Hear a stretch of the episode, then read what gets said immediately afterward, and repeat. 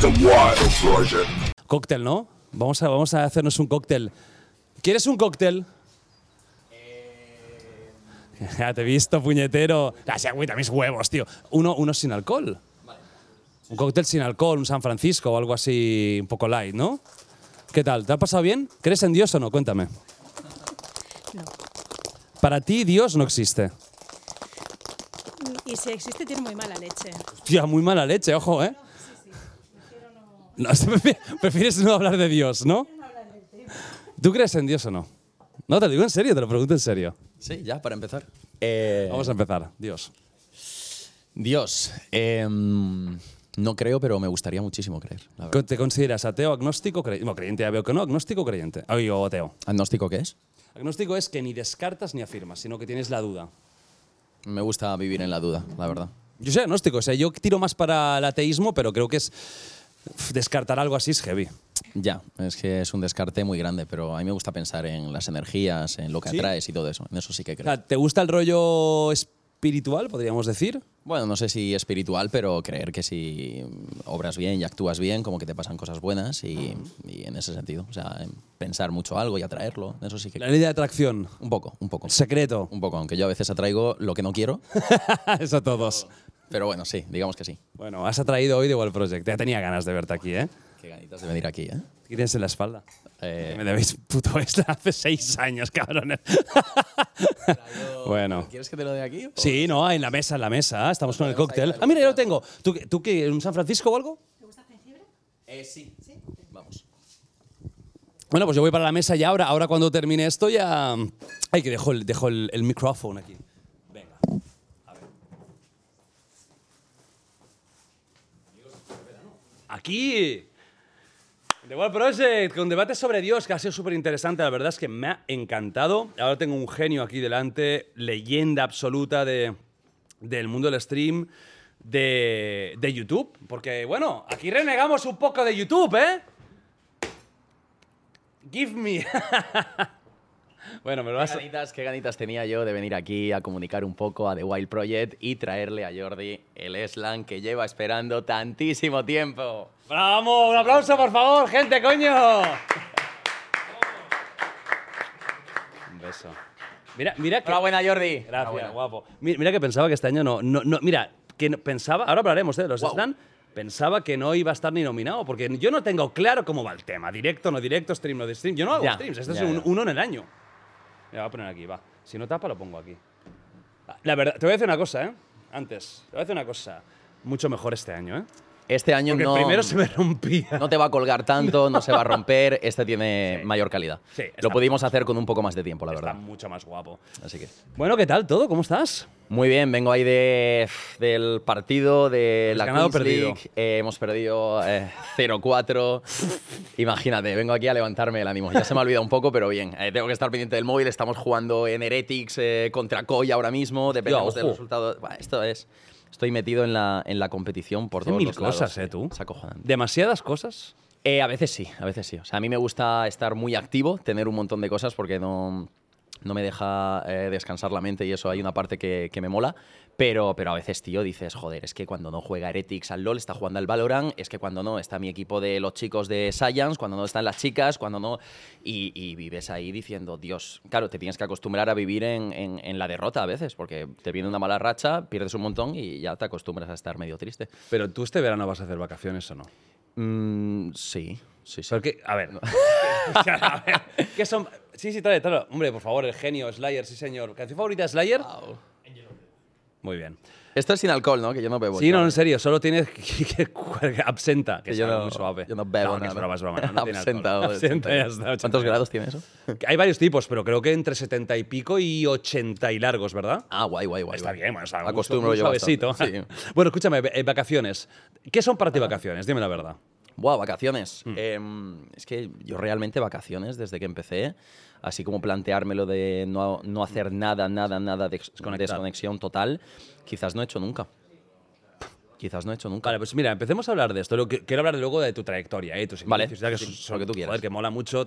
Tú, tú- tú empezaste súper joven. Hmm. Pero hay algo que a mí me escama un poco de este mundillo nuestro, sea streamer, sea youtuber, que es el tema de no desconectar. Y creo que esto es algo endémico y es algo malo en, en nuestra profesión, ¿vale?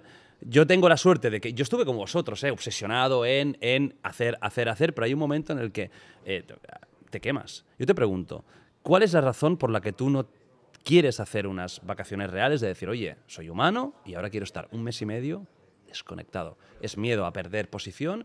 ¿Es no dejar tirada a la gente? ¿Qué es, tío? ¿Por qué?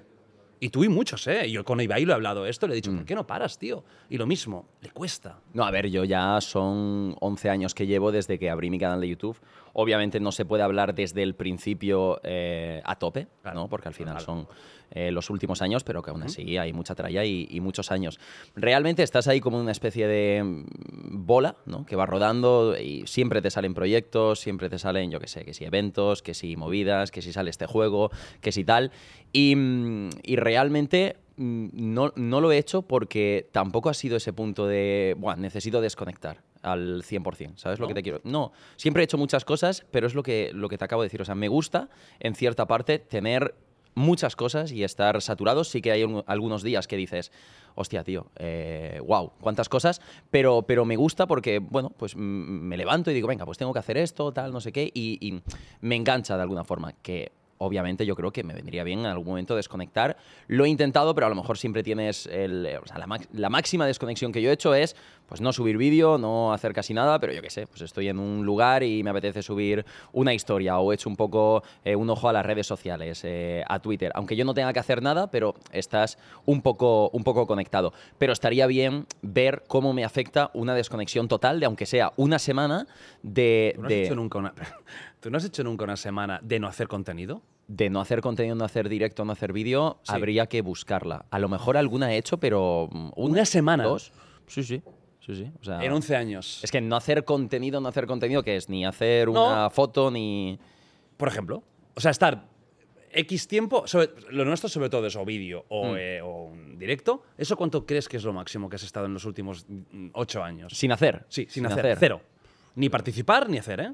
Yo creo que mm, a lo mejor una semana o algo así, pero es que te pongo un ejemplo. Después de los Eslan en México, eh, nos fuimos a, a Cancún, luego nos fuimos a Holbox, allí a no hacer nada, pero yo aún así estaba pensando en cuando volviera, cómo iba a contar eh, estas vacaciones, porque eran en México, y entonces iba sacando fotos. Y decidí que lo iba a contar a base de fotos, porque no quería ni grabar, ¿sabes lo que te quiero decir? Ya, no pero quería ni grabar. Pero ya estaba pensando, ya estaba pensando y estaba allí diciendo, pues venga, vamos a sacar algo de, de contenido, vamos a hacer fotos y así luego se lo cuento a la no gente. te quema, tío. O sea, el, como que tu vida 100% esté enfocada al público. ¿No te gusta o no te gustaría tener una parte más desconectada o tiempo desconectado? A mí, a mí me, ahora mismo me costaría mucho no, no hacerlo, ¿no? Porque es como que me saturaría mentalmente, rollo, el necesidad de también, oye, tengo mi vida aparte y, y nadie tiene por qué saber, ¿no? O, o ahora mismo estás en el bucle y... Sí, a ver, una cosa es la vida personal, que yo hay Mm. muchas cosas que no cuento en directo, dentro de que la gente me conoce ya más que de sobra y cuento todo, pero em, luego sí que es verdad que, que molaría un tiempo en el que no piensas en absolutamente nada eh, de tu trabajo, pero es que... pff, Tú no te ves un mes, por ejemplo. Oye, mira, paro directos, paro vídeos y un mes y Mm. vuelvo en septiembre. No lo ves. Sí, tampoco me importaría hacerlo. A estas alturas me gustaría probar, pero es lo que te digo. Tampoco eh, siento esa eh, necesidad de, de descansar o de desconexión total, y entonces acabo no haciéndolo. Quizás me tendría que obligar para ver cómo me afecta mentalmente. Incluso luego a lo mejor pues vienes con las pilas más cargadas, con más ganas y tal, y vienes con ganas de, de- de comerte todo, pero ya te, de comerte el mundo. Pero también te digo, en ese tiempo que no hiciera nada, estaría pensando en cómo volvería. Hostia. Claro, estaría pensando en, bueno, y cuando regrese después de un mes, ¿cuál va a ser mi primer Fíjate que yo creo que hasta primer al público le va bien eso. Creo que es bueno descansar de nosotros también. Sí, O sea, sa- Nosotros sa- saturamos un montón. Unos pesados de la hostia. Somos unos putos coñazos, tío. Y no, y lo notas. Yo, yo por ejemplo, yo me voy ahora, yo he, pillado la rutina de dos meses de vacaciones, pero literales. Tú eres un tío que hace vacaciones bien, Sí, ¿no? Sí, sí, yo me Bien. voy de vacaciones. pues, Bueno, pues buenas noches, adiós. Y ya es está. acojonante, Está tío. guapo, ¿eh? Está Escucha, viniendo de camino he visto el plano en el que estabas tú, con los árboles y tal, y el plano así general, y digo, wow, tío. Pero estas no son vacaciones, ¿eh? Ya, ya, ya, ya. O sea, tienen Me voy a emborrachar, pero no. Tienen ol- olor Sí, a tiene vacaciones, olor, casi. pero Lo estoy tocando. Yo, no, yo mañana empiezo vacaciones. Yo, yo, yo vuelvo, Sí, ¿no? vuelvo en septiembre, amigos. Ya nos veremos. Y de verdad, ¿Es yo. mi cámara, Jordi? Eh, esa de ahí. Ah, ahí está, esa. coño, no se mira ni un momento. No, pero perdón. tú, tú mírame a mí, o sea, estamos aquí como una Vale, vale, vale, enamorados vale. ya casi. ¿eh? Conversación de, No, pero de verdad que yo creo que es sano, tío. Es sano para mí, es muy sano para mí, es muy sano para la audiencia. Hmm. Porque la audiencia también, yo creo que. Yo tenía un miedo, hostia, cuando vuelva, ¿qué? Y eso lo tenemos todos. Tío, volví más fuerte que nunca y me doy cuenta de que cuando vuelvo, vuelvo igual, como mínimo. Entonces me doy cuenta de que la gente no te olvida. Alguien Ya. como tú no Mm. lo van a olvidar. No, pero yo no estoy, en, e, no estoy en ese punto de, hostia, voy a volver y cuánta gente me va a ver. O sea, eso me da un poco igual porque Ostras. sé que voy a volver con un contenido y voy a estar ahí. Ya te digo, es más eh, el flujo constante, vas ahí haciendo, haciendo, haciendo. Aunque bueno, eh, sí que es verdad que la gente que, que- que consigue desconectar de verdad, como por ejemplo me estás diciendo tú, recomiendan bastante hacer eh, esa desconexión. 100% yo creo que es sano. Y llevas muchos Mm. años también. Empecemos, en, o sea, vayamos a tus inicios. Tú empezaste súper joven. Es que tú eres muy joven. ¿Cuántos años tienes, tío? Bueno, ya no soy tan joven. 27. Ahora tengo 26 años. 26, tío. ¿Qué empezaste con 12? Ya, tío, pero yo siempre, siempre he estado acostumbrado a ser el niño de YouTube y ahora hay youtubers y streamers que los ves con 20 años y dices, coño, ese era yo. Eso pasaba con el. Rubius. El Rubius se me parecía que tuviera 21. El, cabrón Rubius para mí sí- 30 y pico. Sigue siendo joven, tío, y tendrá ya casi 40 años el cabrón. O sea, sí, el Rubius es así. o sea, pero Total. bueno. Yo empecé con... eh, bueno, lo, lo llevo tatuado. En 2012 tendría 14, 15 años. ¿Y por qué empiezas? ¿Dónde- eh, ¿Ahí quién, quién había de referente? Porque Pues tío, ahí eh, yo recuerdo muchísimo a, a mi colega Willy Rex, que ya estaba... que Hablaremos, hablaremos que de Willy. por ese momento no era tan amigo mío como ahora. No erais íntimos como ahora. no éramos íntimos, no nos íbamos a cenar, a comer y todo eso juntos. Pero, pero tío, era, era mi ídolo, Eh, la verdad. Era tu ídolo de verdad. Bueno, era mi ídolo, era la persona que yo consumía eh, vídeos y vídeos y llegaba del instituto y le decía a mi madre, mamá, eh, ahora voy a comer, que es que tengo que ver el nuevo vídeo de Willy Rex sacándose la Moab en Modern Warfare 3. Estaba buena. Stacks también, que yo seguía muchísimo Call of Sí, Duty. Otro, otro que ta- no, ahora estáis muy bien, ¿eh? Es verdad. Ah, Stacks y yo. Pero bueno, hablaremos también un poco del tema porque Sí, es sí. importante tu inicio, Mm.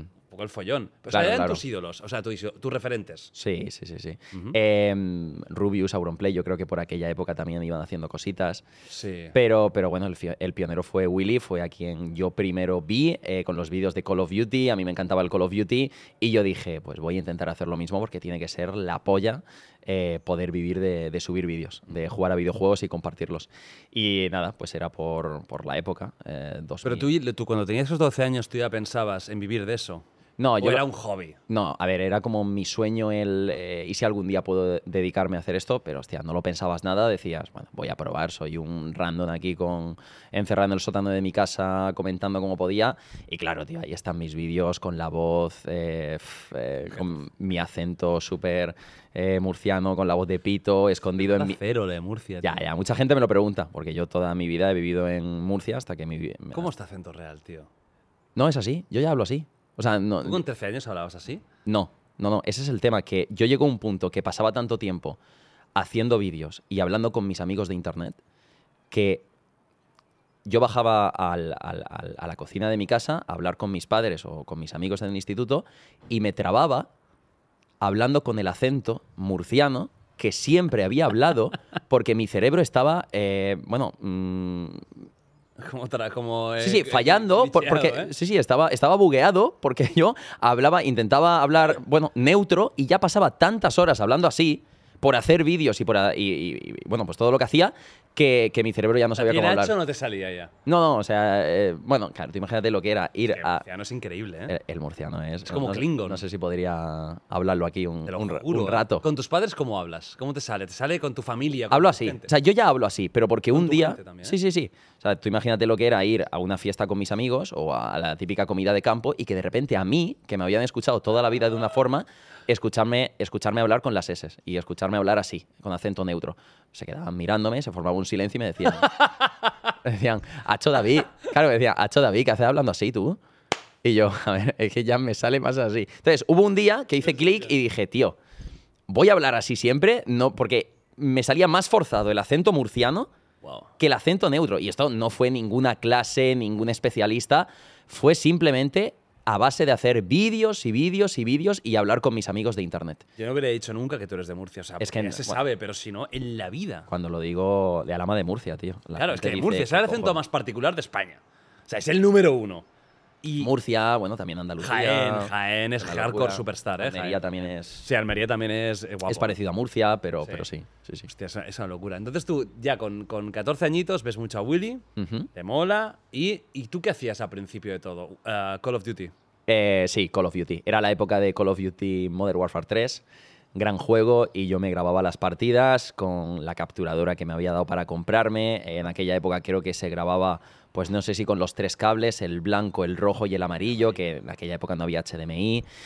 Y nada, tío, yo, saca, 2012. yo sacaba mis gameplays, los ponía ahí en el ordenador, le daba al micro y decía, hola chavales, eh, aquí estamos en la partida del eh, 40-12 en duelo por equipos. Que para los que no hayáis jugado Call of Duty, pues estaréis flipando, pero era, eran los inicios. Es que llegó un momento, bueno, eh, antiguamente YouTube, gaming o los creadores de contenido eran solo Call of Duty, prácticamente. Luego se empezaron a hacer vídeos diferentes, pero al principio era Call of Duty, Call of Duty, Call of Duty. Y yo, inspirado pues eh, por Willy, por Stacks, por la gente que subía vídeos de COD, dije, voy a probar, voy a probar. ¿Eras tan bueno a los inicios? Porque una cosa que tú al principio tenías... Tan bueno comentando, jugando, No, comunicando. co- no, no, mira, bueno, ahí has venido entero. No, jugando, jugando es verdad que tú tenías mucho nivel. Eh, tener mu- mucho nivel. Y de hecho es una de las cosas que tú tienes buena, que es cómo juegas. Yo empiezo siempre en Pero los no juegos siendo bastante malo, pero me pico tanto y, y- y le pego tanta pasión, tanta entrega, que al final me acabo haciendo bueno. O sea, los juegos que me he propuesto ser bueno, al final lo he conseguido. Y en Call of Duty a lo mejor llegué a tener mi mejor nivel en, en Black Ops 3, que fueron ya unos años después. Yo me sacaba partidas mm, buenas, buenas, pero tampoco era, yo qué sé, nivel jugador competitivo, ¿no? Como era en aquella época ¿No? Stacks. No, no. O sea, tú, eh, ¿qué- ¿crees que en tu peak eres peor jugador que Stacks o Willy? En, en- en- En tu máximo, en tu nivel máximo de Call of Duty. en mi pick de, de Sí. Call of Duty. Bueno, es que habría que compararlo con, con, con cada juego. Cada juego era un mundo. No puedes comparar cuando Stacks competía en 2000, eh, yo qué sé, en 2012 Modern Warfare 3 a cuando yo me sacaba vídeos de Black Ops 3 que eran partidazas y tenía un nivel increíble. Yo lo que siempre decía era, por muy bueno que sea, yo no voy a competir ni voy a hacer nada de esto porque yo estaba, bueno... eh, al final competir, sabes que requiere pues entrenar, eh, la presión de la afición y tal. Yo decía, yo me saco mis partidas, las, las comparto y, ya está. Pero llegué a tener muy, muy buen nivel, la verdad, en COD. Sí, sí. Sí, un nivel muy alto. ¿Cuándo notas que la cosa empieza a ser diferente? Que pasas de ser el niño murciano que está ahí intentando algo a, eh, visitas buenas, dinerito. ¿Cu- ¿Cuándo empiezas a notar que hay un salto? No te sé decir exactamente una fecha porque mi crecimiento siempre ha sido, mm, bueno, exponencial, pero eh, poquito a poco. No ha habido un gran pico ¿no? que, te, que te pueda decir. Entonces, pues hay grandes momentos como cuando ya eh, tus vídeos a lo mejor generan lo que es un sueldo normal, que te puedes sacar con los vídeos a lo mejor mil, mil euros que dices, hostia, o eh, un momento muy heavy fue cuando yo llegué a cobrar mm, más que mis padres, ¿no? O más que el sueldo de mis padres, que por aquel momento pues estaban trabajando en, en, la fábrica de mi pueblo, en El Pozo, que es una eh, industria cárnica El muy, Pozo- bueno, el muy Pozo famosa. Murcia, ¿no? Sí, o sea, El Pozo, la, la famosa empresa española El Pozo, es de mi pueblo. Es de Alama de Murcia, es de donde... Joder, tu de- pueblo, pueblo. mi pueblo, pueblo, y es una empresa que da trabajo a todo el pueblo. Eh, también PC Componentes, por ejemplo. Ah, ¿es de, es de ahí. Empezó en Alama de Murcia, yo iba a la tienda de PC Componentes súper chiquitita Hostia. a comprarme mi MP3 o tal, porque me Que gustaba empezaron la- con una tienda física. Sí, con una tienda yo, yo los he física. conocido como online ya siempre. Claro, claro. qué heavy. Y, y empezaron en mi pueblo. Empezaron en mi pueblo, sí, sí. Ojo, Murcia, ¿eh? No, ojo, Alama de Murcia, ¿eh? O sea, ojo, ojo. Cuesta pueblo, ¿eh? entenderlos, pero. Es un pueblo de 20.000 habitantes, tío, Eso, te eh. tengo que decir. Bueno, pueblo, 20.000 tampoco no es de cientos, ¿eh? Sí, Ya sí, pero- Es eh, algo. Bueno, pero que no es una, una gran ciudad. Y todo esto te lo estaba diciendo porque... ¿Cuándo notas tú que la cosa empieza a ponerse seria? Cuando ves que el sueldo tuyo. Sí, que a lo mejor mis padres cobraban entre 1.000, 1.500 euros y claro, de repente llega un sueldo a casa o yo le digo a mis padres, mira, que voy a ingresar este dinero por mis vídeos. Claro, ahí también es un clic mental. Porque suena feo decirlo que es una cuestión de dinero, pero es que realmente consideras un trabajo cuando, bueno, pues te da para, te da para vivir, te da un, un beneficio que se considera ya trabajo. Em, ¿Tú que estabas en cuarto de la ESO o algo así? cuando, cuando llegue a cobrar ese dinero, yo creo que sí, estaría tercero, cuarto de la ESO. Yo era un chaval que se dejaba la vida por estudiar. O sea, yo era como... Mi mentalidad era, mira, lo único que tengo de obligación es estudiar. Así que voy a intentar hacerlo lo mejor posible. Voy a ser tryhard en esto. Pero Bueno, claro, Lo has, lo has exportado, ¿eh? Sí, pero claro, luego llegó un momento que mi interés se fue yendo ya a hacer vídeos, me gustaba, veía que me apoyaba la gente, Yo enseñé la cara con los 10.000 suscriptores, juntando a mis amigos y diciendo yo soy Gref y que la gente adivinara cuál era yo. Em, y claro, llegó el momento en el que luego también pues dejé los estudios y ahí fue un momento muy importante mentalmente porque era dejar de hacer lo que todo el mundo hacía o, o ese miedo, ¿no? Y lo que todo el mundo te decía, bueno, pues estudia y esto lo compaginas, pero yo ya dije, venga, va, llega el momento de, de apostar por esto porque no estoy empezando. Ya esto es cosa seria. Y recuerdo llegar a mi casa, sentarme en el setup, silencio absoluto, mis amigos en clase y decir, hostia, ahora no la puedo cagar. Ahora sí que tengo que, que demostrarlo y aprovechar esta, esta oportunidad. Fu- son así de los momentos que recuerdo más eh, impactantes a nivel mental. Que eres un crío. O sea, es que Bueno, eres- estaba en cuarto de la ESO, primero de bachiller, esta época, tío. Sí, sí. Claro, cuarto de eso ya em- diciéndonos que voy a dedicarme a algo. Hmm. Y, y ganando pasta. Que no es algo que dices, no, me voy al otro pueblo, no. Que es algo muy- Claro, yo sí que esperé mucho a, a que tuviera un beneficio, que tuviera un apoyo detrás, que tuviera una base grande para argumentarme mentalmente ese cambio o apostar 100%. No era desde el principio, bueno, pues voy a pasar de todo y, y ya me pongo a esto. No, fue ¿Estás cuando yo vi. En ese momento? ¿Qué contrato tenías tú de, esos- de esos míticos? ¿Cuál era el tuyo, tío? ¿Con qué empresa estabas? Buah, tío, yo de ese inicio. Yo tuve un lío muy en los inicios que firmé con una empresa que se llamaba Bultra, que nadie... Porque, idea, ¿qué porque, era, porque una estafa y yo la, yo la firmé siendo menor y, y no me llegaban casi ingresos de mi canal y, y no me dejaban desvincularme de la network, que era a partir de lo que monetizabas, muy al principio. Y yo me cambié de canal, tío. Yo el canal de The Gref lo, lo dejé abandonado y me creé otro que se llamaba Mr. Gref. O sea, tú con el logo- sido Mr. Gref. Con el logo en vez, te lo juro, con el logo en vez de azul, igual, pero en rojo. Mr. Gref. Hostia. Y me puse, bueno, es que era increíble porque por aquella época estaba yo muy viciado al LOL, Bueno, el, el de la el droga. LOL, y cambié de canal y me puse a subir partidas de LOL. Pero le envié un correo a Ultra y les dije, oye, mira, soy menor, os voy a denunciar. Esto era España. Eh, os voy a denunciar, esto es eh, tal, tal, tal. Y al día siguiente estaba desvinculado de la network y dije, bueno, pues vuelvo a mi canal y voy a subir partidas de Call of Duty. Pero fue un momento muy raro, muy al inicio. O sea, tendría yo muy pocos suscriptores. Hostia. Yo podría haberme hecho famoso, tío, con Mr. Con Gref. Mr. Gref, tío. Mr. eh, Gref y, Mister. Y asociado al color rojo en vez del azul, como está asociado un poco. La vida que a veces como pequeños cambios te pueden determinar todo. Sí, sí, O sea, es pequeños detalles que dices, wow. Que tú no le das importancia en ese momento y mira, te cambia todo. ¿Cuál es, ¿Tienes algún, no sé si hay algún vídeo o algún momento que digas, la explosión ha llegado aquí? O sea, es, tú dices que es muy gradual, pero todos Sí. tenemos una cosa que nos propulsa. Uf, pues no sé decirte, ¿No? ¿eh? porque yo te puedo decir lo que hacía bien. Yo mm, me metía o identificaba algo que estaba de moda y empezaba a hacer contenido alrededor de eso y era lo que hacía impulsarme. Por ejemplo, salía un Call of Duty y yo estaba ahí. Eh, salían los zombies de tal juego, pues venga, yo probaba a hacer directos y Siempre videojuegos. Sí, sí, sí, siempre videojuegos. Eh, entonces, te diría que mis momentos en los que he ido subiendo ha sido acompañado de cuando ciertos juegos han explotado. Geometry Dash, que fui también pionero en subirlo. Eh, Clash Royale. Este Fortnite, obviamente, que ahí pues, ya ha sido la, la máxima, la máxima explosión. Entonces, siempre he tenido como un, bueno, una habilidad, un- cierta visión para decir, mira, este juego me gusta, se está poniendo de moda, vamos a hacer contenido y vamos a hacer lo nuestro. Entonces, cada juego que llegaba, yo me tiras, pum, eh, Clash Royale, pum, eh, Fortnite, locura. Y, y esta ha sido un poco mi, mi- mi forma de crecer en los, en los primeros años, porque luego sí que es verdad que aunque mi contenido sea muy gaming, también he ido haciendo otro tipo de contenido más de, más de blogs y, y- y más de experiencias, que no puede ser el contenido diario, porque al final pasan pocas veces, pero sí que la gente a día de hoy lo, lo valora mucho los vídeos y el contenido que yo hago fuera también de mi setup. Bueno, luego hablaremos ¿eh? de los propios Slan, que no tienen nada que ver con los videojuegos. Exacto, Y es algo ya totalmente asociado a ti. Ujú. Y que además es tu mayor éxito de números. ¿No? Bueno, de, a nivel de. ¿De viewers en directo? Es- es el- es bueno, el- está por encima de- de la skin, de- la skin de Fortnite. Ah, ¿está por encima la skin que el último Slan? ¿No te la has estudiado? No, tío, no. No me lo puedo No, pero me he, creer, estudi- me he estudiado que Ibai es el número uno. Eso, eso sí, ¿no? Eso, sí que lo has visto. me he que estudiado, te sí. el récord haciendo evento. Em, bueno, ah, es skin una está número uno. Es una diferencia importante porque los últimos Slam en México, no sé si llegaron a... Un millón ochocientos o un algo millón- así. Casi dos millones, pero es que la skin llegó a dos millones y medio. Uf, Que era el número uno del mundo en ese momento. Luego te preguntaré por ello, ¿eh? es súper interesante. O sea, Es una locura. durante tiempo número uno de todo el mundo, incluso anglosajón. Bueno, la- los principales directos eran presentación de Play 5, una competición de Counter-Strike, eventos muy grandes.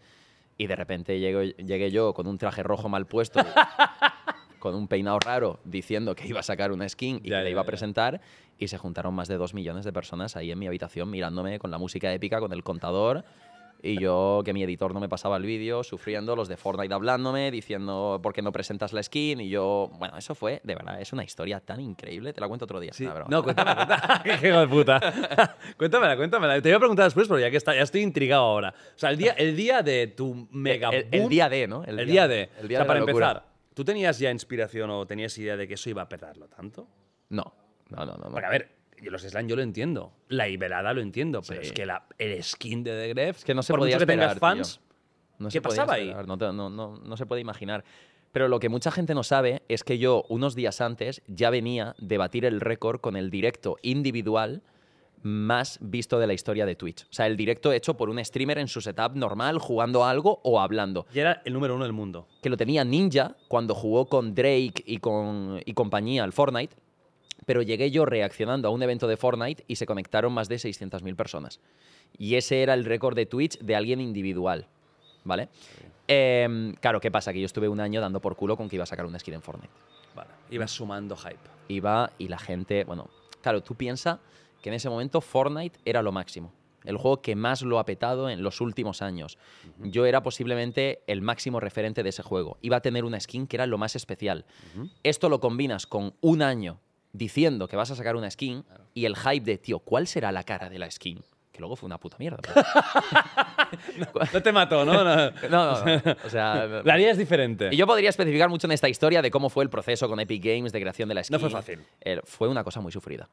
Fue una cosa muy sufrida porque yo quería hacer una locura y ellos me dejaban hacer muchísimo menos y me limitaban. Y claro, lo peor fue que yo no estuve un año diciendo que iba a tener una skin porque me apetecía, sino porque ellos me prometían que iba a ser inminente. Ah, o sea, no era hype. eh, No, no, falso. no. Esto no. ¿Cómo voy? O sea, las cosas que más lo, ha pe- lo han petado en mi vida ha sido no porque lo haya pensado y haya programado un año de hype o una serie o todo, sino porque pues iba improvisando según lo que pasaba. Y yo decía, chavales, vamos a tener ya la skin. Pasaba un mes, chicos, me han dicho que primero va a salir la de este eh, streamer inglés, pues porque, porque sí, lo siento.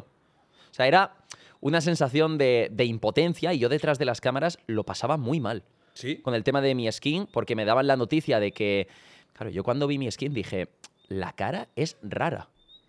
A ver, sí, no, no eres tú. O sea, eres, bueno, es un personaje. Es- es- como de superhéroe. Sí, una cosa que, que está bien que el cuerpo sea superhéroe, pero la cara se tiene que parecer al creador. Y yo le dije a Epic Games, Dios, esto no se parece a mí. Pero tú no estabas supervisando eso. O sea, Claro, ¿no ¿Te no. pasaban bocetos a sí, ti? sí, que yo lo supervisaba, pero daba igual.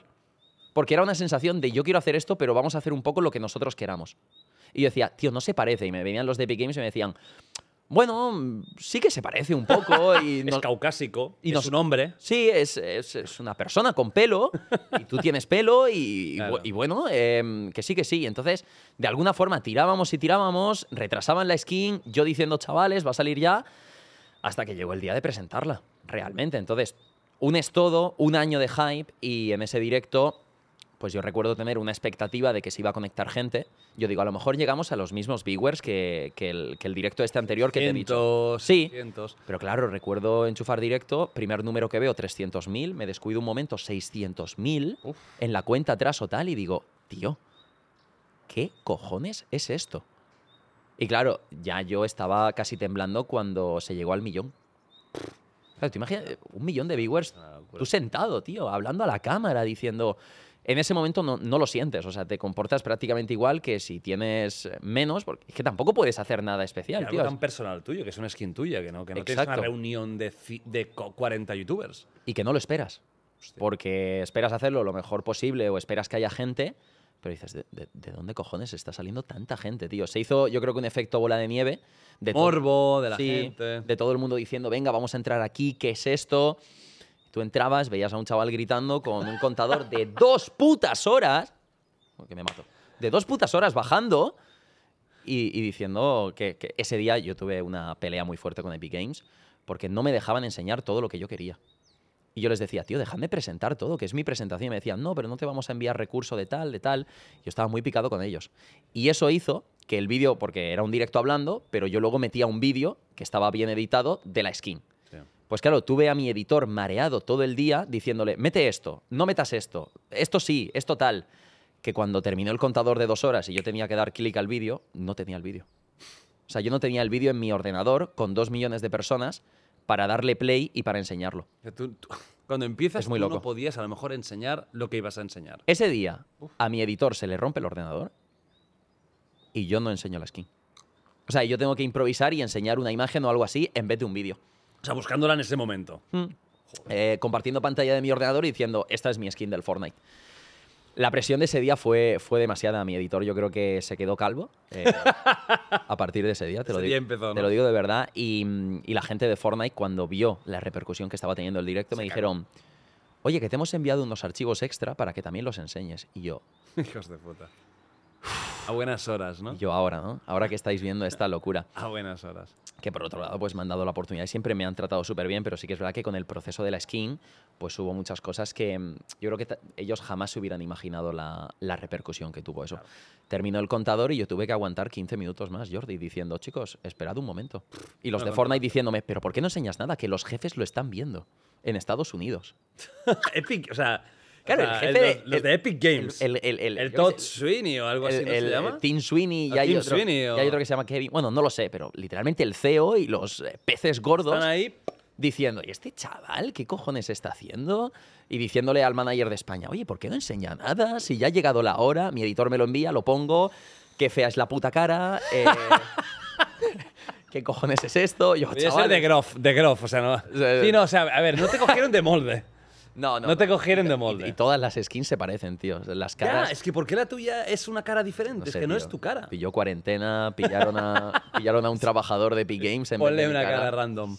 Lo hicieron con el, con el creador de los Sims. Ya. De ahí sacaron una... Sí, como modelos que tenía. y- Exacto. No sé, no sé. Pero bueno, luego es verdad que la gente lo apoyó un montón porque a pesar de que no se pareciera, que es como algo muy significativo, pues decían, tío, es la skin de la comunidad hispanohablante, es la skin de Gref. Sí. eh, vamos con todo. Y cada vez ese momento, pues casi dos Oye, millones y medio de personas. Es una, es una puta locura. Siendo sincero, y yo sé que tú vas a pecho descubierto, eso me gusta. Siendo sincero, el Oye, pique ya, que... ya sí, la pela todo. Ahora ya te la pela, ¿no? Casi todo. ¿El pique con Ibai de números es fi- ficticio o es real? O sea, ¿te molesta que te supere? Pues que- ¿O realmente es un compañero tuyo y es un rollo, oye, bien? Porque hubo como ese pique, ¿no? De yo te supero. todo. yo creo que se- decía, no, tú haces los slam para superar a Ibai. O sea, ¿ese pique es real o es ficticio? ese pique yo creo que es real, pero a día de hoy ya no tiene sentido porque eh, Ibai con la velada y con todo lo que ha hecho. Bueno, a pesar de que lo hiciera con la velada, pues luego había mucha gente que decía, ya, pero Ibai tiene que juntar aquí a toda esta gente para superar el récord y tú lo hiciste con la skin. Y es verdad que yo también hice lo de la skin, pues acompañado de Fortnite en un momento que también era cuarentena. Yo creo que sí hubo un momento que nosotros nunca hemos hablado de esto y tampoco públicamente, pero que... em, internamente o interiormente tú sabes los récords que tienes, sabes la gente que te ve, sabes las- los viewers que tienes y es eh, de alguna forma una competición sana por superar a, a tu compañero ¿no? y, y darlo todo. Entonces yo creo que ese pique sí que ha estado, también creo que a día de hoy no, ya no tiene sentido y no siento que ese pique eh, esté ahora mismo bueno, pues, sucediendo, pero, pero en la época, mm, según en qué año, sí, yo creo que interiormente los dos... hemos- No, no, no. O sea, no había, no había cabreo. No, o sea, cuando Ibai superó, creo que fue con la velada 2, ¿no? Lo de, lo de la skin, bueno, el año pasado. Sí, puede ser, ¿no? Con la 2, que fue el, el número uno de... de- Sí, que llegó a 3 millones y bueno, esta última, a pesar de los servidores de Twitch. Bueno, que tres y medio podrían haber sido más, ¿no? Por lo que parece. Sí, además era muy curioso el gráfico porque eh, picaba todo el rato en el mismo número. Ya, es durante, rollo durante tres límite, ocasiones, como claro. si hubiera un tope. Y yo además se lo pregunté, que grabé con el Tesla, con él y tal, y le dije, Ibai, ¿cuántos viewers crees que va a llegar esta velada? Y dice, yo creo que los mismos del año pasado. Y digo, ¿qué va, cabrón? Y digo, esta llega a 4 millones mínimo y nos quedamos sin saber cuántos eh, hubieran tenido. Entonces, el año pasado, claro, al final tu récord de viewers y tal, le tienes cariño. Te gustaría que nunca fuera superado Claro. porque estás ahí arriba.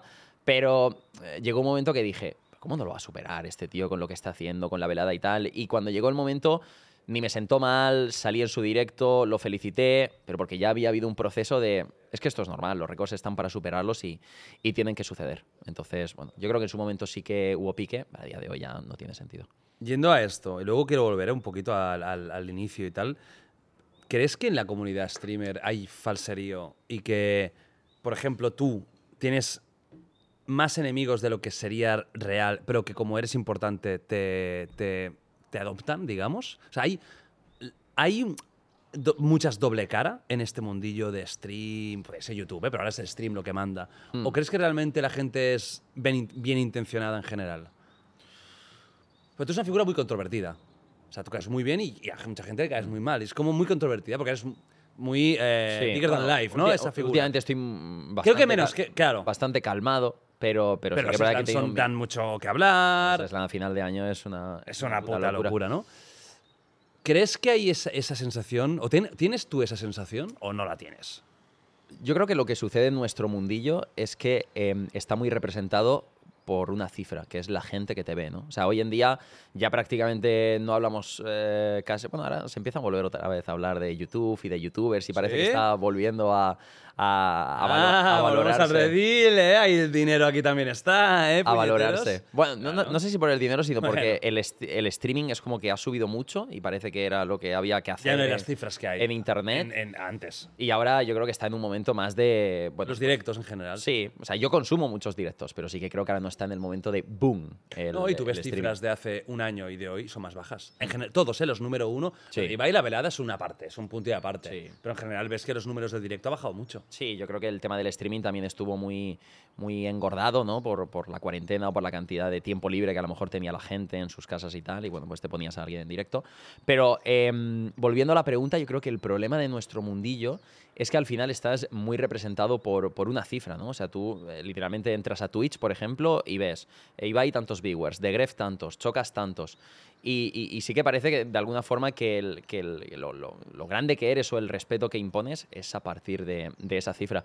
Yo creo que hay eh, falserío y, mm, falsedad y, dob- y dobles caras en todos los mundillos. O sea, ya puede ser a nivel de eh, trabajo de una oficina de la gente o a nivel de Instagram o a nivel de TikTokers o tal. Em, pero el nuestro en concreto yo lo, lo valoraría más por la cantidad de cosas que hacemos juntas, la comunidad. Porque no hay otro, ot- o sea, sí, otros trabajos donde yo sienta que la gente se una tanto para, mm, para hacer eventos. Como que eh, a la hora de hacer series, a la hora de tal. ¿Dónde está la gracia? ¿Se junta la gente porque interesa juntarse para ganar viewers o se junta la gente porque es una cosa, eh, vamos a decir, altruista? ¿Dónde está, claro, dónde está la clave de juntarse? Yo creo que en los eventos te juntas porque están los más grandes, porque al final ahí también consigues eh, visibilidad y obviamente te... Entonces no es te un tema de, te conviene de estar. Es un tema de interés. Sí, pero al mismo tiempo luego también hay un buen rollo general. Es como que por los dos lados digo, vale, está guay. Em, sí que creo que hay eh, esa doble cara y que mucha gente, pues a lo mejor, mm, yo qué sé, te puede mm, eh, saludar o dar buen rollo, pero luego a lo mejor por detrás de ti, pues yo qué sé, te, te raja y tal. En ese sentido, yo siempre he intentado ir muy de cara, pero sí que es verdad que si estás arriba y te ve mucha gente, pues va- vas a notar que le caes simpático a, a más gente, Claro. eh, extrañamente. Pero no sé, tío, es que esto yo creo que más una cosa nuestra de, de- de- del streaming, yo creo que es algo que pasa en, en- en todos los sitios. Del humano, ¿no? Sí, como- interés. Sí, el interés, el, el- el acercamiento, el aprovechar tal. O sea, yo creo que es en general cómo funcionamos, la verdad. Volviendo a los inicios, empiezas a petarlo. Y quiero hablar del tema de Stacks, porque ese fue el primer, el primer follón que hubo, que me mola... No, te digo una cosa, me mola mucho que estéis súper bien ahora, porque te lo juro que yo odio los enfrentamientos. Frankie. El, el Tito Frankie, que a mí me cae de puta madre. Stacks es muy auténtico, ¿eh? Es muy auténtico. Porque se llama Fra- Stax, es un tío que tú lo ves y Es- tiene una coña siempre encima y una energía No, es brutal. muy, muy real y... Sí, sí, sí, sí. Pero hubo follón. O sea, yo, yo ahora te, te soy sincero, no sé mucho qué pasó. O sea, sé que hubo... Yo tengo mala memoria, ¿eh? No. no te acuerdas, curiosamente. loco. tengo mala memoria de verdad, pero de esto sí que me acuerdo. Vale, ¿qué, o sea, ¿qué pasó aquí? ¿Tú que lo buscabas? eh, ¿Te buscaba él? ¿Tú estaba, o sea, ¿Dónde hubo el follón aquí con Stacks? Que fue Mira, hace yo que- muchos años. Yo creo que él em, era el gran representante de la comunidad de Call of Duty y sobre todo en cuanto a nivel. El tío era un crack. en cuanto a calidad de juego, en cuanto a nivel eh, competitivo, ¿no? O sea, él al principio competía, entonces era considerado pues eh, un dios, luego dejó de competir, pero igualmente era muy bueno. ¿Qué pasa? Que yo me fui ganando un hueco en la comunidad de Call of Duty, pues porque a la gente le gustaba lo que yo hacía, mis partidas, cómo comentaba y tal. Em, y yo también fui eh, teniendo buen nivel, ¿no? Entonces, inevitablemente, cuando em, hay referentes, ¿no? Y cuando te cuelas en ese, en ese sitio, la gente compara. Y empieza a comparar, y quién es mejor, y quién es tal, y quién, y quién es... Entonces, a él ese rollo em, le molestaba. O sea, no le gustaba. Empezó la gente. Sí, yo- o sea, fue un, un movimiento eh, social, por llamarlo así, que la gente nos comparaba y tal. Entonces, al mismo tiempo que a él no le gustaba, yo lo buscaba y, y- y me gustaba y me aprovechaba de ello, ¿no? En el sentido de, ah, pues le mandaba una pullita en un vídeo, o le decía qué tal, o Stacks esto, Stacks lo otro. Y en realidad yo quería llevarme bien con él porque era mi ídolo. Como te he dicho antes, yo comencé viéndolo y tal. Pero sí que es verdad que las cosas que yo hacía, que a veces, bueno, eh, las hacía con una intención más de hacer una broma o de, o de una la típica broma entre colegas y tal, pero que te la hace un tío que no tiene confianza en contigo, entonces te toca los cojones. y, y yo lo hacía con buena intención, pero a él le tocaba mucho los cojones. Y entonces empezó, pues, em, yo creo que a cogerme asco o a cogerme rabia y tal. Y ya era una bola de nieve, ¿no? ¿Él, te- él seguía. decía algo en público de ti o no? Él no, no me nombraba O sea, nunca. nunca- nunca, o sea, no me por- nombraba, o incluso recuerdo un vídeo de Black Ops 3 en el que él decía: Mira, esto que me pedís mucho, de jugar con esta persona, no lo voy a hacer. No lo voy a hacer porque me da igual, porque tal. O sea, así como súper enfadado y tal. Y yo era una situación muy rara porque me gustaba que hubiera pique, pero no me gustaba que él eh, me odiara o, o- o realmente que estuviera mal conmigo porque había sido mi ídolo. ¿Sabes lo que te quiero decir? Incluso hay una cosa muy curiosa y es em, cuando Willy empezó a jugar conmigo. Porque Willy yo creo que me vio como, como, como que me estaba haciendo mi hueco y un creador referente en Call of Duty y él dijo, pues voy a grabar con Gref. Y esto a él le, le- le creó algún problema porque Stack se molestó. ¿No? Y le dijo, pero si este tío que, que me ha dicho tal o que hemos estado mal, estás jugando con él. O sea, Traición, un yo- poco yo, traición. recuerdo claro. yo recuerdo una situación, tío, de estar jugando con Willy al, al Call of Duty y que me dijera, hostia, mira, que me está hablando Stacks picado porque estoy jugando contigo. ¿Qué tal? O sea, de verdad, yo lo pienso ahora y es una puta gilipollez, pero en aquella época era como el mayor salseo que, que, que, que podía haber esa competitividad, esa comparación entre los dos. Ajá. O sea, una cosa, una cosa muy loca y llegó a estar la, la- la situación bastante tensa. ¿Cuál fue el verdad. punto más tenso? El, de, el que dices tú, joder, aquí estamos ya mal. No hagas ver que piensas que lo sabes No, no, no, perfectamente. es que me cuesta, tío, porque me cuesta hacer la transición entre que nos llevábamos muy mal y ahora que nos llevamos de puta madre. ¿Sabes? Claro. ¿Sabes lo que te quiero? O sea, me, me- me gusta mentalmente. Eh, Eso mola, me ¿eh? cuesta, O sea, me cuesta. Mola haber arreglado las cosas, te lo digo en Me serio. cuesta mentalmente eh, hacer eso. Claro, luego piensa que el, eh, ya todo eso de Call of Duty pasó. y, y claro, yo siempre sentía que, que nos podíamos llevar bien, ¿sabes? Y al final, como nos dio igual esa competitividad y tal, nos acabamos llevando de puta madre. Pero yo Pero te punto diría. peor, ¿cuál fue? Yo creo que el punto peor fue cuando él, él hizo un vídeo y dijo públicamente, pues eso, que no iba a jugar conmigo. Que Ah, él hizo un vídeo nombrándote. Sí, en algún momento del, del vídeo me nombraba. O sea, yo me acuerdo exactamente Hostia, del momento. De Gref, o sea, hubo la palabra. No me acuerdo exactamente si me nombró, porque él tenía mucho cuidado con pronunciar mi nombre. ¿Sabes lo que te quiero decir? Pero yo eh, lo intentaba picar con alguna jugada. O sea, a lo, a lo mejor me hacía una buena jugada y, y- y ponía su voz o su expresión. Hijo de puta. Uh, había un vídeo, tío. Había un vídeo que él decía, soy el puto amo. Y yo al día siguiente salía, me sacaba una buena jugada y decía, soy el puto amo. Y entonces, entonces eso le, le, le jodía un montón. Pero, tío, a día de hoy nos llevamos A ese bien. punto fue como el rollo que tú ya, te- ya fue una, una fro- confrontación. Sí. ¿Hiciste algo de reacción a eso o no? Ah, no, no, no. no. Ah, Vale, eso ya, porque eso ya No, entrar no, en guerra. Tío, mola- molaría de verdad que se lo, que se lo preguntaras a él. no, porque- molaría te lo- teneros a los dos. Porque yo creo que él se acuerda mejor que yo.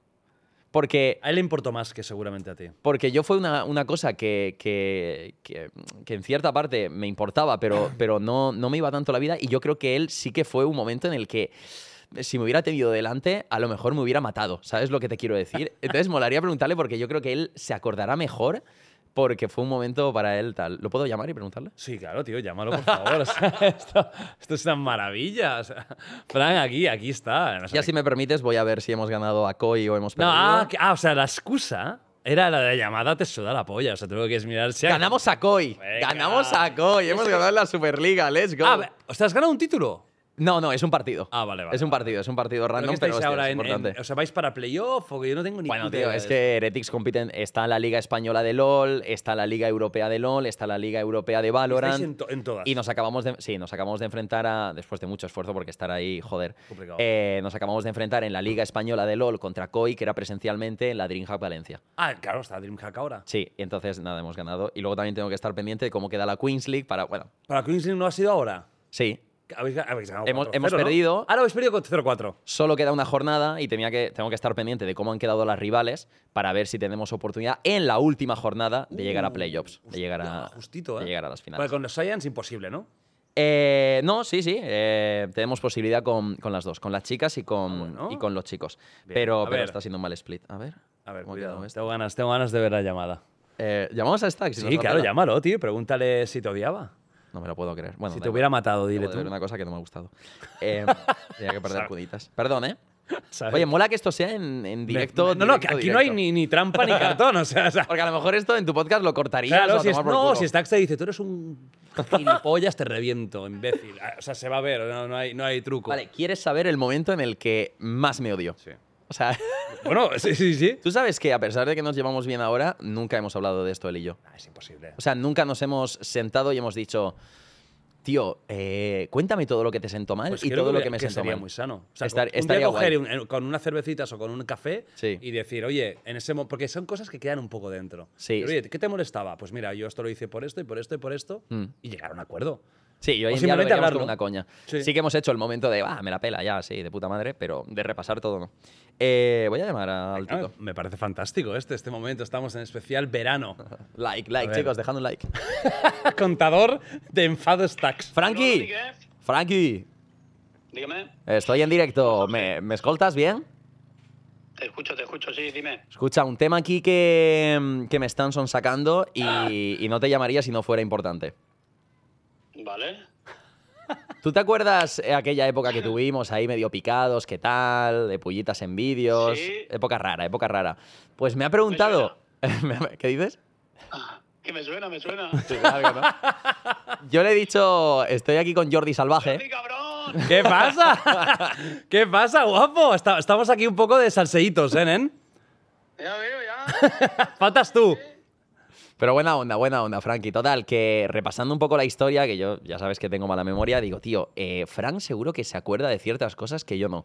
Y me dice, pero ¿cuál fue el momento que más picados estuvisteis? Que, que yo digo, pues seguramente habrá algún momento en el que en el que Stack, si me hubiera tenido delante, me hubiera reventado la puta cabeza. Y digo, tío, voy a llamarlo y seguro que él se acuerda. Acuerdo del momento así. Es que hubo unos cuantos altibajos que dijésemos, pero no hubo uno. No sé, yo no me acuerdo de uno en específico que dijese, igual lo Pero, atoré". ¿le hubieras pegado o no? Si lo tienes delante un día, ¿le pegas un tortazo o no? No, no, no, no, no, no, no, yo no soy, no soy de. ¿No? Pero, eh, pero Frank, ¿cuál fue la época que más picados estábamos? ¿Era en Black Ops 3? Yo creo que en el Ghost. En el. Ghost.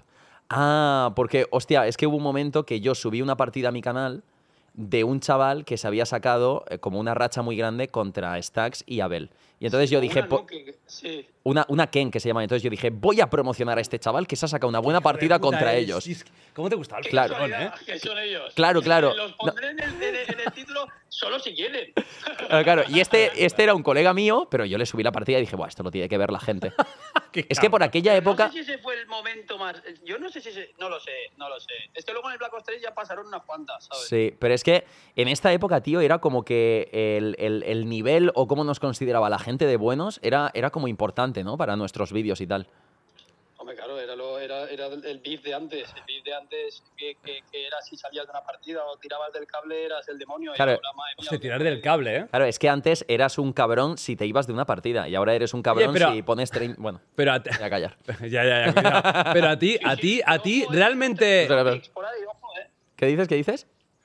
Que ojo los trending topics últimamente, la peña, es increíble. Ya, Yo me meto al- sí. Nadie se salva, ¿eh? Estamos todos en el. Hoy, bote. hoy en día la verdad que creo que hay cosas más polémicas que salirse de una partida, ¿eh? Hoy en Sí. día ha cambiado el internet. Sí, sí, sí, sí, sí, un poquito diferente, sí. Oye, pero una cosa, ¿a ti te realmente te cabreaba lo que hacía, lo que hacía él o no? ¿O era un poco show? Guau, me tocaba la polla, saco.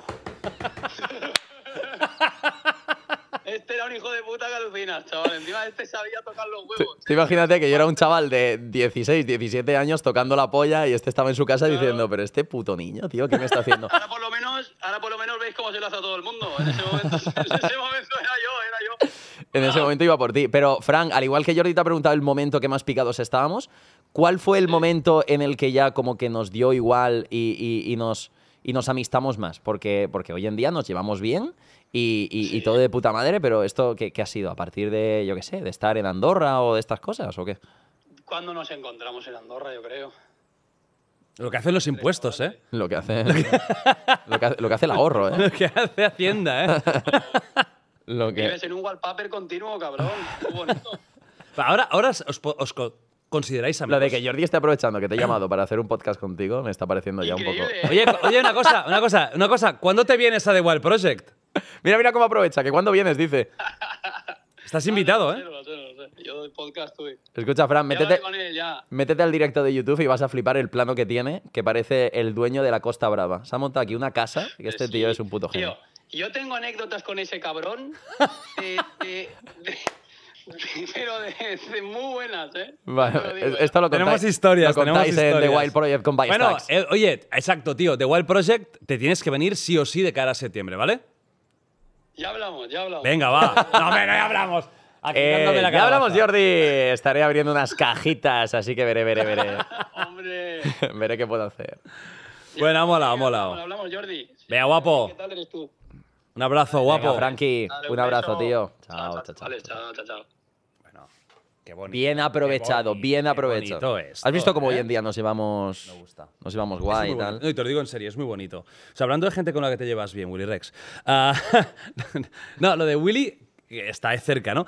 Tío, tengo que ser sincero. El, el- el momento fin de semana ese de Twitter, de Willy. Hmm. Esto, esto venía justo después de una funada chocas y como No, no, es que fue. eclipsó fue todo o, o después. Hmm. Y eso en un día. Y es como rollo. Y además era todo como tan surrealista. Fue, fue, yo creo que fue un, un petardazo, un petardazo de la realidad, un bug de la realidad en la que vivimos. la porque- Matrix. Porque se juntaron demasiadas cosas muy locas, ¿eh?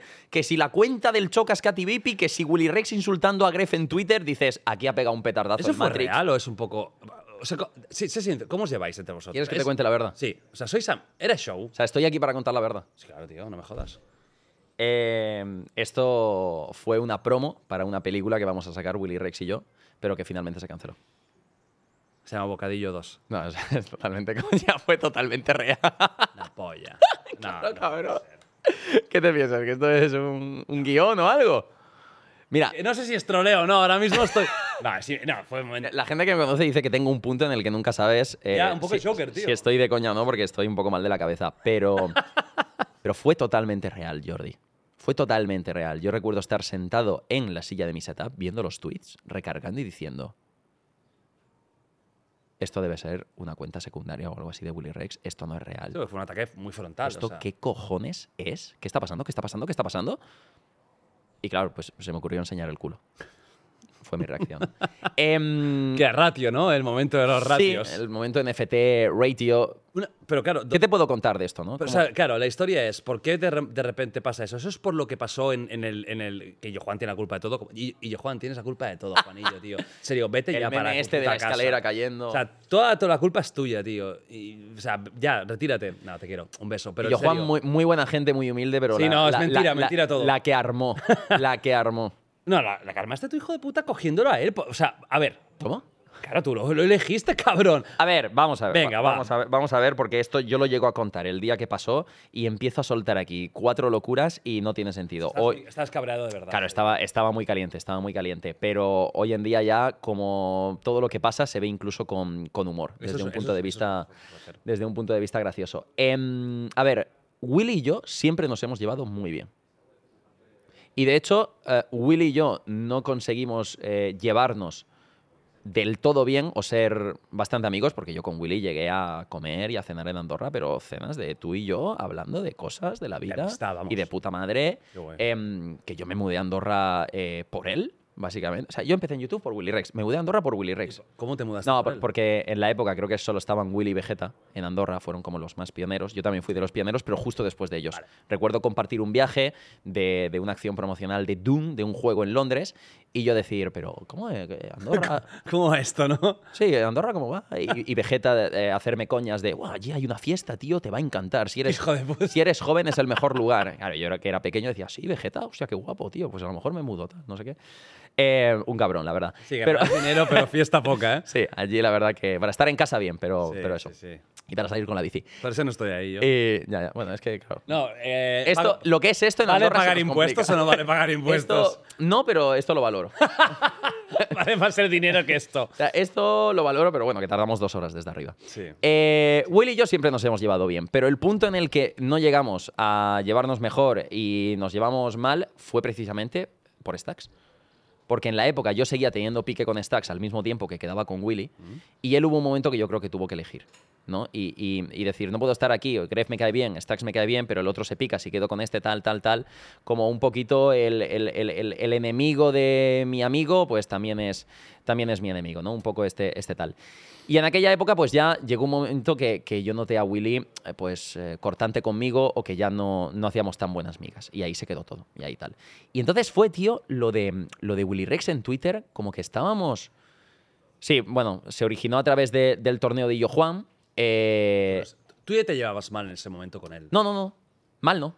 Pero había rumor como que tú lo eliges y que él está picado. es lo que te digo. algo, nunca, que- es que nunca nos hemos llevado mal. Pero en directo, eh, en el torneo, eh, esto aunque no se lo crea la gente, es totalmente real, yo miré las opciones que tenía, porque yo soy muy competitivo y si me invita yo jugando a un torneo, quiero ganarlo. Y yo sabía que Willy era la mejor opción. No era porque querías hacer. No, o sea, esto que Polémica. no lo elegí para hacer la lo elegí, dije, se va a liar, pero dije, tío, quiero tenerlo en el equipo porque Willy ha jugado al COD y es bueno, es bueno. Em, lo elegí en el torneo y no sé si en el torneo pasó algo, ¿no? Como que a él le molestó o no sé si llegamos a, a decir algo. ¿no? Que hizo- O sea, realmente el torneo estuvo de puta madre y, y- y jugamos súper bien y nos llevamos guay. Pero no sé si a partir de ahí fuimos soltando comentarios en nuestros directos. Como que a él le había molestado algo. Y yo dije, pero ¿qué te va a molestar si es total? No sé qué. Un poquito de calentada, que fue escalando. mm, No voy a dar detalles porque no me acuerdo, pero ya llegó a comentar. Llegamos a comentar cosas personales. O algo así que habían pasado en nuestra vida. Ah, bueno, en los tweets suyos. No, no, no, Ah, antes. va- ah. En directo, soltando Ah, vale, comentarios. vale, y los vale, dos estábamos muy atentos a lo que decía el otro en directo. Y claro, no sé si hubo un comentario mío en un directo que le picó una barbaridad. Y entonces llegó a Twitter y pam, pam, pam, pam, pam, pam, pam, pam, pam, pam, pam, pam, pam, pam, pam, pam. Locura, puso un montón de cosas. Pues y- fue, no, a ver, fue, un ataque muy, du- o No, no. muy duro y muy personal y cosas incluso empresariales. No, O sea, cosa- hay una serie de temas que. Sí, cosas que dices, tío, eh, por- No es un pique de niños, es un pique de. Ojo, ¿eh? Sí, sí, pero claro, yo al ver eso, yo no entendí cómo llegó a ese punto de, aunque nos estuviéramos picando con comentarios, decir, tío, voy a poner cosas tan personales. ¿Sabes lo que te quiero decir? De aunque te estés picando con una persona, un tío que lleva tantos años en internet y que, joder, sabemos la responsabilidad que, no se tenemos. ya en polémica. O sea, es que lo, que chocó es que era Willy Rex. Claro, no se tío. en Claro, claro. Y, y se metía en una polémica, era atacándome y era atacándome de la forma más personal que él podía, ¿no? Y claro, yo en ese momento, pues fue un shock mental de decir, pero, ¿Qué ha pasado, no? ¿qué ha pasado, tío? Digo, digo, podemos estar picándonos, pero ¿qué cojones es esto? ¿Qué cojones es? Porque lo, lo- lo que tú dices, eh, muy, muy loco. Em, y ya está. Y hasta ese día no nos habíamos hablado por privado. Pero, te- pero te- en ese momento que ves los tweets, te da por coger el teléfono y decir, Willy, ¿qué está pasando, crack? Sí, ¿O no? sí, sí, sí. O sea, yo en ese momento se me pasaron varias cosas por la cabeza. Digo, contesto a este nivel, porque claro, tú imagínate que se meten con cosas tuyas a nivel personal. Sí, y tú vas, y tú que sepas que el día tal. Y yo digo, vale, pero contesto diciendo, vale, esto que dices es tal, tal, tal, y esto que sepas que tú tal, y dije, buah, tío. Digo, vale, si contesto de esa forma, se, se, se lía ya a un nivel Terreno peligroso. que digo, y además, claro, pierdo aún más la razón de cómo cojones te pones a tuitear cosas así si yo mismo lo hago. Y dije, pues enseño el culo. Ratio. y digo, pues hago un ratio. Y creo que durante ese momento eh, también le hablé y le dije, Willy, tío, creo que, no sé, esto es- se ha salido un poco de control, ¿no? Eh, bueno, tal, no sé qué, digo, Hablaste por privado con él. Sí, por privado, por privado ya. Em, ¿qué, qué, qué está pasando? ¿Qué es total? ¿Qué no sé qué? No, pues que a mí me ha molestado esto. Bueno, digo, pues, a mí también me ha molestado esto, tal. Ah, bueno, pues eh, borramos todo y de puta madre. Vale, perfecto. Chao. Borraste y sí, ya está. Borramos todo y hasta luego. Y quedasteis después para hablar cara a cara, rollo, oye, mira, no. Se ha quedado la Imposible. relación. Imposible. O sea, ¿No quieres quedar con él? No, imposible en el, en el sentido de que. em, o sea, yo creo que jamás habría querido eh, quedar conmigo para hablar ¿A las ¿Te cosas. gustaría? O, o también te la pela. A día de hoy, mm, no es algo. O sea, pasó eso como un momento de explosión máxima. Eh, a día de hoy, no creo que vayamos a ser eh, los mejores amigos del mundo, pero yo es como que nunca he tenido. eh, problema en decir, o sea, no le guardo rencor excesivo a nadie, ¿no? De, tío, si quedamos un día y lo hablamos esto, y no te digo que vayamos a ser súper amigos, pero por lo menos que no haya esa tensión. A día de hoy ya creo que no hay tensión, que da igual, que ya está, que cada Podéis uno... ver y podéis. Sí, eh, sí, sí. la veis cerca, además. O sea, Andorra tampoco no es Massachusetts. La misma calle, de hecho. Claro. No, en serio. No, es broma, es broma. Ah, vale. Molaría que estuviese en una No, mansión y otra. Digo por el meme de que Andorra es una calle, ¿no? Ya, bueno, son tres. Son, son tres y media. Em, pero ya está. Y eso fue lo que pasó, tío. Sí, así tan, tan surrealista. Yo, Es- es surrealista. yo creo que fue un calentón eh, muy, muy grande, eh, desproporcionado, ¿no? Eh, una locura y, y ya está. Y a día de hoy, bien, si, si lo viera, no me cabe duda que lo ¿Lo has saludaría. visto desde ese momento? ¿Habéis coincidido en persona en algún lado? O Desde no? ese momento creo que no lo he visto en persona, tío.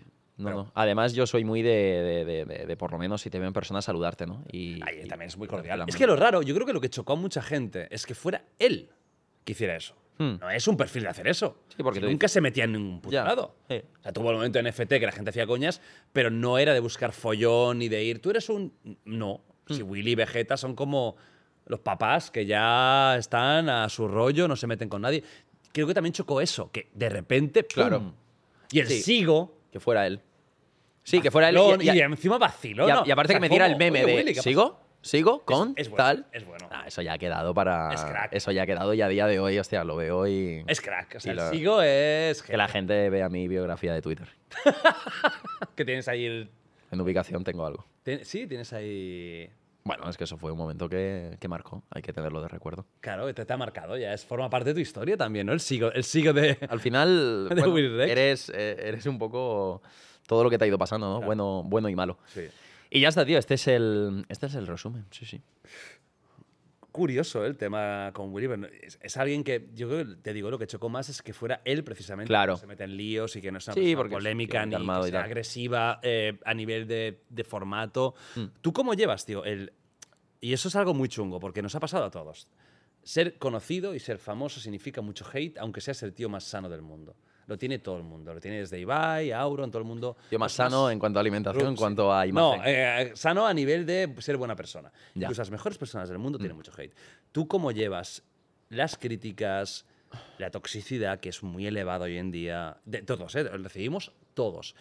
¿Cómo lo llevas, tío? ¿Te suda el rabo completamente? ¿Ni lo lees? ¿Cómo lo llevas? Hoy en día, eh, lo primero es que tengo que dar las gracias porque mm, a mí no me llega eh, mucho hate. Qué bueno. A lo mejor por decir esto, Y ahora va a llegar el triple. vamos a hatear a Gref.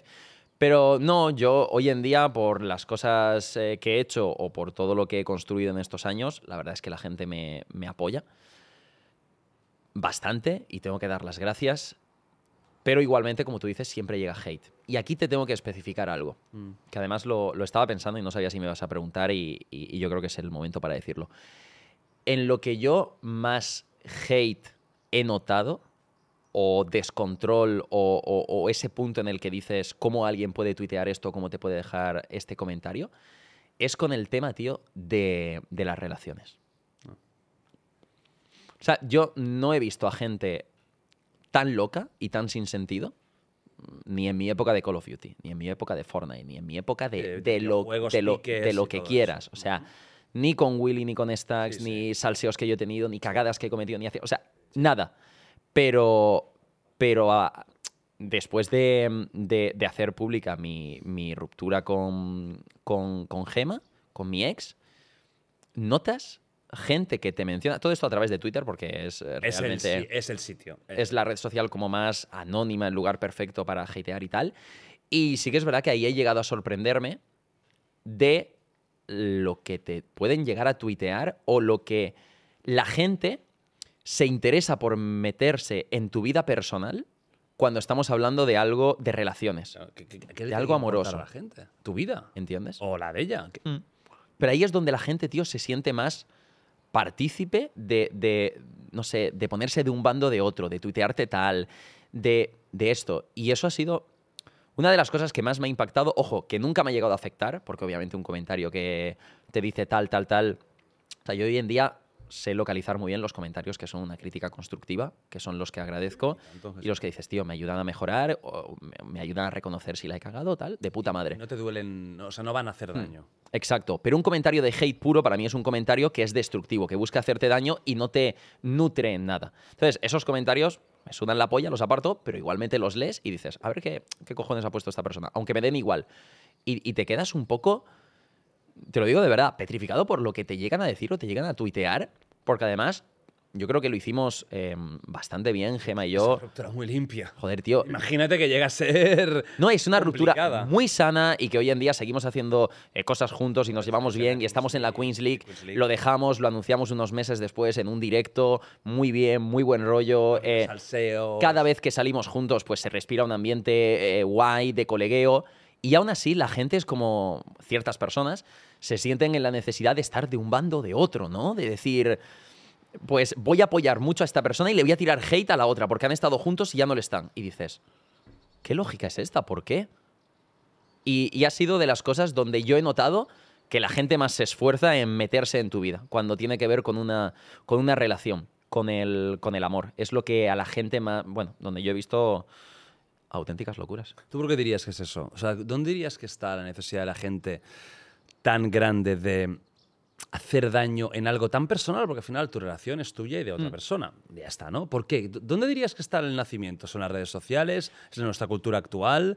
¿Es el A ver, yo diría que una de las cosas que más nos importan a nivel de morbo actualmente en la sociedad como tal es con quién está saliendo este o con quién se está ¿El que le ha liando. follado o lo que Sí, sea? exacto. Es como. O sea, yo creo que a todos en cierta parte nos mola saberlo. ¿no? Entonces, como es una de las cosas que más morbo genera, yo creo que también genera muchas cosas malas. Y, y- y bueno, y se ve públicamente de, de, yo qué sé, de eh, lo deja una persona con otra y locura y hate. del corazón. Sí. Y que Shakira. Sí, es como. Lo que hubo, es lo que boom, más ¿no? vende, tío. Es lo que mantiene a la gente más ahí en, en vivo. Y yo te puedo reconocer que, que- que me interesa o me genera cierta curiosidad con quién está una persona o quién tal, pero de ahí a investigarlo, a meterse en tu vida, a tirar hate, a decir lo que dices. Hay que estar. eh, hay que tener tiempo libre. Hay que tener tiempo libre para que tu máxima preocupación sea esa, sobre todo cuando a lo mejor esas dos personas pues están bien. O, es que, o sea, como que está peor la gente que tú, que, que, bueno, pues eh, has dejado una relación, perfecto, se ha terminado y, y- y la peña lo siente más que tú, tío. Y dices, pero si es mi relación, es algo mío, ¿cómo lo vas a sentir más que ¿Te yo? parece curioso por eso que haya tanta gente tan preocupada en la vida de los demás? O sea, yo creo que aquí hay un tema de vacío personal de, de mucha gente. De, Bueno, esto me lo podrás decir tú porque mi hermana un día me, me dejó flipando porque me dijo que tú eres psicólogo. Sí. Bueno, no exactamente. O sea, sí y no. O sea, yo tengo la carrera. No, tengo la ca- O sea, yo no me atrevo a Eres decir- psicólogo, Jordi. No. Vale. Soy licenciado. O sea, tengo la carrera, pero ya está. Punto. O sea, nunca he ejercido, entonces no puedo decir que soy psicólogo. Pero a mí No esto me parece muy curioso, tío, porque para charlar y tal Sí, tienes que ayuda. identificar mucho a la gente eh, mentalmente lo que se les pasa por la mí- a mí cabeza. me preocupa mucho el tema de salud mental, te lo digo Mm. en serio. O sea, Claro. yo hablo mucho de salud mental porque creo que es una puta pandemia que tenemos a día de hoy. Hoy en O sea, día la es gente la- está peor de la cabeza que nunca, al menos en mi vida. O sea, yo nunca he visto tanta gente jodida de ansiedad y depresión como hoy. Sí, y sobre todo en la gente joven. En mi vida. O sea, no lo he visto nunca yo. Tanta gente jodida, tanta gente llorando que no sabe por qué, tanta gente tío. preocupadísima. Tío, tú sabes el mundo en el que vivimos, es una locura. Claro, pero ¿tú crees que está relacionado que haya tanta gente con, con- con la salud mental jodida en el momento en el que realmente mejor vivimos? ¿Crees que esto tiene algún tipo de relación? Porque yo a veces lo he pensado. He dicho, tío, ahora que es cuando mejor vivimos, más facilidades tenemos, eh, nos tenemos que preocupar menos de todo, es cuando peor estamos Porque mentalmente. tenemos más tiempo para pensar. O sea, cuando una persona está sobreviviendo, tiene Mm. muy poco tiempo para pensar. Hoy tenemos cuando te tienes que preocupar de qué comer. Claro, no, no, tranquilo que no te va a venir. No, y, es- y no es alguna crítica. Solución. Sí, no, eh, vamos a hacer Todos una- en una puta montaña a cazar y vais a ver. Pues yo, me quedo, sí. yo me quedo aquí, ¿eh? por eso yo me quedo aquí cazando aquí en, el- Sí, esta- en la zona esta. esta ¿eh? zona está guay, tío. No, pero sí que es cierto que esto, esto es importantísimo, el bienestar, que trae cosas buenas, pero también trae cosas muy malas. Y luego está todo el tema del ecosistema que hemos creado falso, de, Mm. de- de irreal. Todo, todo lo que vemos hoy en día, el 90% es, irre- es irreal. Sí, que estamos Los más físicos preocupados son irreales. por lo que piensa el otro, por lo que tal. Sí, sí. Las mentalidades son irreales. Tú ves, estoy súper feliz. Wow, una sonrisa. Estás que te quieres matar. Tío, yo no tuve redes sociales hasta que empecé con esto hasta no los tendría. 14, 15 años. y he crecido toda mi adolescencia con ellas. Pero es que hoy en día hay, joder, niños que ya nacen con eso, tío. Tú imagínate desde, desde el que tienes un poco de conocimiento, estar viendo en Instagram, en Instagram cosas y en las redes mí me sociales. preocupa ver a un niño de 11 años bailando en TikTok. A mí algo no me cuadra Es de ahí. es- No tendrías que estar ahí intentando coger 5 likes más. Y que hoy en día eh, la, la necesidad de, de los chavales sea ponerte un móvil en la cara y sacarte un TikTok. Dices, Dios, qué cojones. O sea, hoy Algo en- no cuadra. Hoy en día todo el mundo es reportero, todo el mundo es, es fotógrafo, porque, yo qué sé, sales eh, de un hotel y te están grabando con un TikTok y luego te lo encuentras y tiene 300.000 likes. Y pone, de Gref saliendo de, de un hotel con un huevo fuera. Y dices, hostia, tío. ¿Eso ha pasado? Lo voy a buscar ahora Sí, mismo. ahora a ver el huevo. Está en el algoritmo. el algoritmo. No, pero es, es jodido. O sea, realmente vivimos, hemos creado un ecosistema muy, muy falso. Sí, muy sí, sí, hipócrita, muy real. Y muy de redes sociales, muy Sí. de... uf. Y eso crea una comparación muy chunga. O sea, yo me acuerdo cuando antes era más crío, tío, que tú veías a la gente real. Hoy en día ves a un- unos, unos físicos y, un- y unos estilos de vida que, que veías a la gente por la calle o de tu pueblo o tal. Hoy en día ves al que tiene el mejor cuerpo de Instagram o el que ha ganado el Mister Olimpia o el que está ganando millones con... Buah, dices... Claro, echas un ojo a tu vida y dices, coño, bueno, No, yo no llego a eso. ¿no? Y dices complicado, tío, que he hecho mal, ¿no? ¿Cómo Y- puede ser? Y es jodido, es jodido, sí, sí. Pero tú lo llevas bien, ¿no? El tema, o sea, ¿tú salud mental, por ejemplo, has, has tenido algún problema alguna vez? ¿O, o eres una persona muy estable y, y de momento vas manteniéndote bien? La verdad que en ese sentido em, considero que, que- que he tenido suerte o que también he sabido llevarme o que la gente de mi alrededor me ha, me ha nutrido Es bien. muy importante eso, la- tu círculo. Sí, Muy sí, importante. mi- mi- mis padres, ¿no? Teniendo los pies en el suelo, o mis amigos, dándome consejos.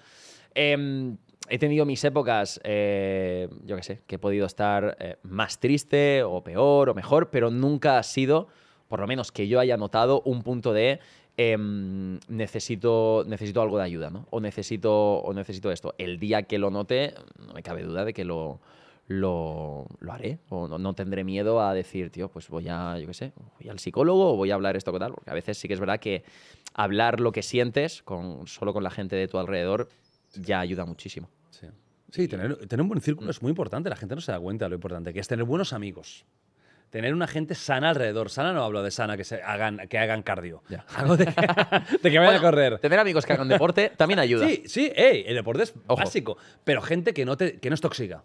Sí. que no te está envenenando constantemente. Es súper sano. Hmm. Lo que digo, por eso a mí me gusta cerrar mi canal o lo que sea y volver al mundo real. Ya. Y yo vuelvo al mundo real, al mundo de cuando tenía 15 años, con mis amigos toda la vida, del cole. Y eso a mí es como me calma. Porque es rollo, vale, hey, yo puedo estar aquí, pero ahora estoy aquí. Y me encanta. Ya, eso mola, que, que de repente desconectes y estés ahí. Sí, con los de siempre. Me hacen las bromas de siempre. Yo para ellos no soy Jordi Wild, soy el Jordi de siempre. Y me hacen la broma de siempre. Y eso me mola, porque es como volver otra vez a, bueno, al antes de la fama, que yo lo agradezco. Al menos yo creo que es, es, para mí es necesario. ¿Tú cómo llevas la fama? O sea, ¿te gusta? ¿Te incomoda? Si pudieras trabajar de lo tuyo y ganar lo tuyo sin ser famoso, ¿lo harías o te gusta? Yo creo que a día de hoy, ya tantos años, y, y la gente que, que me conoce o las experiencias que he tenido, em, creo que sé valorar muy bien lo, lo bueno y lo malo que tiene la fama y siempre me he sentido bastante agradecido por donde estoy y las cosas buenas que tiene, que tiene la fama. O sea, te puedo decir que a día de hoy, para, para, para mí, el, el- el que me pidan una foto es como lo más cotidiano del, del mundo y ya llega un punto que me da pena decirlo, pero lo consideras normal, no te genera casi ningún tipo de, mm, de emoción porque te han pedido tantas fotos, tío, que es algo cotidiano. Algo cotidiano, pero luego lo, lo- incluso puede, según cómo estés de humor, puede eh, haber algún momento que incluso te moleste, ¿no? Que te incomode. Pero ahí, depende del, depende del lugar, obviamente, pero ahí es cuando tienes que decirte, tío, te están pidiendo una foto porque valoran lo que haces, porque, yo qué sé, porque eres famoso o porque tal, que te están pidiendo una foto cuando estás, eh, yo qué sé, cenando con tus padres y vienen a la mesa y... No, bueno, ahí tampoco me ha importado mucho, porque yo nunca niego una foto. Siem- ¿Siempre haces la foto? Siempre, ¿Nunca has negado siempre. una foto? Solo he negado foto en mi casa.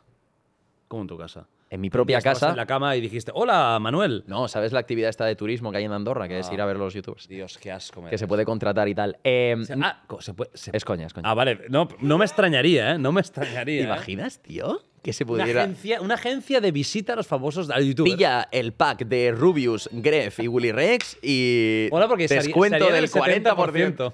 de, de YouTube. No, tío, pero lo- la historia de, de alguien que te para por la calle en Andorra y decir, es que hemos venido a buscarte.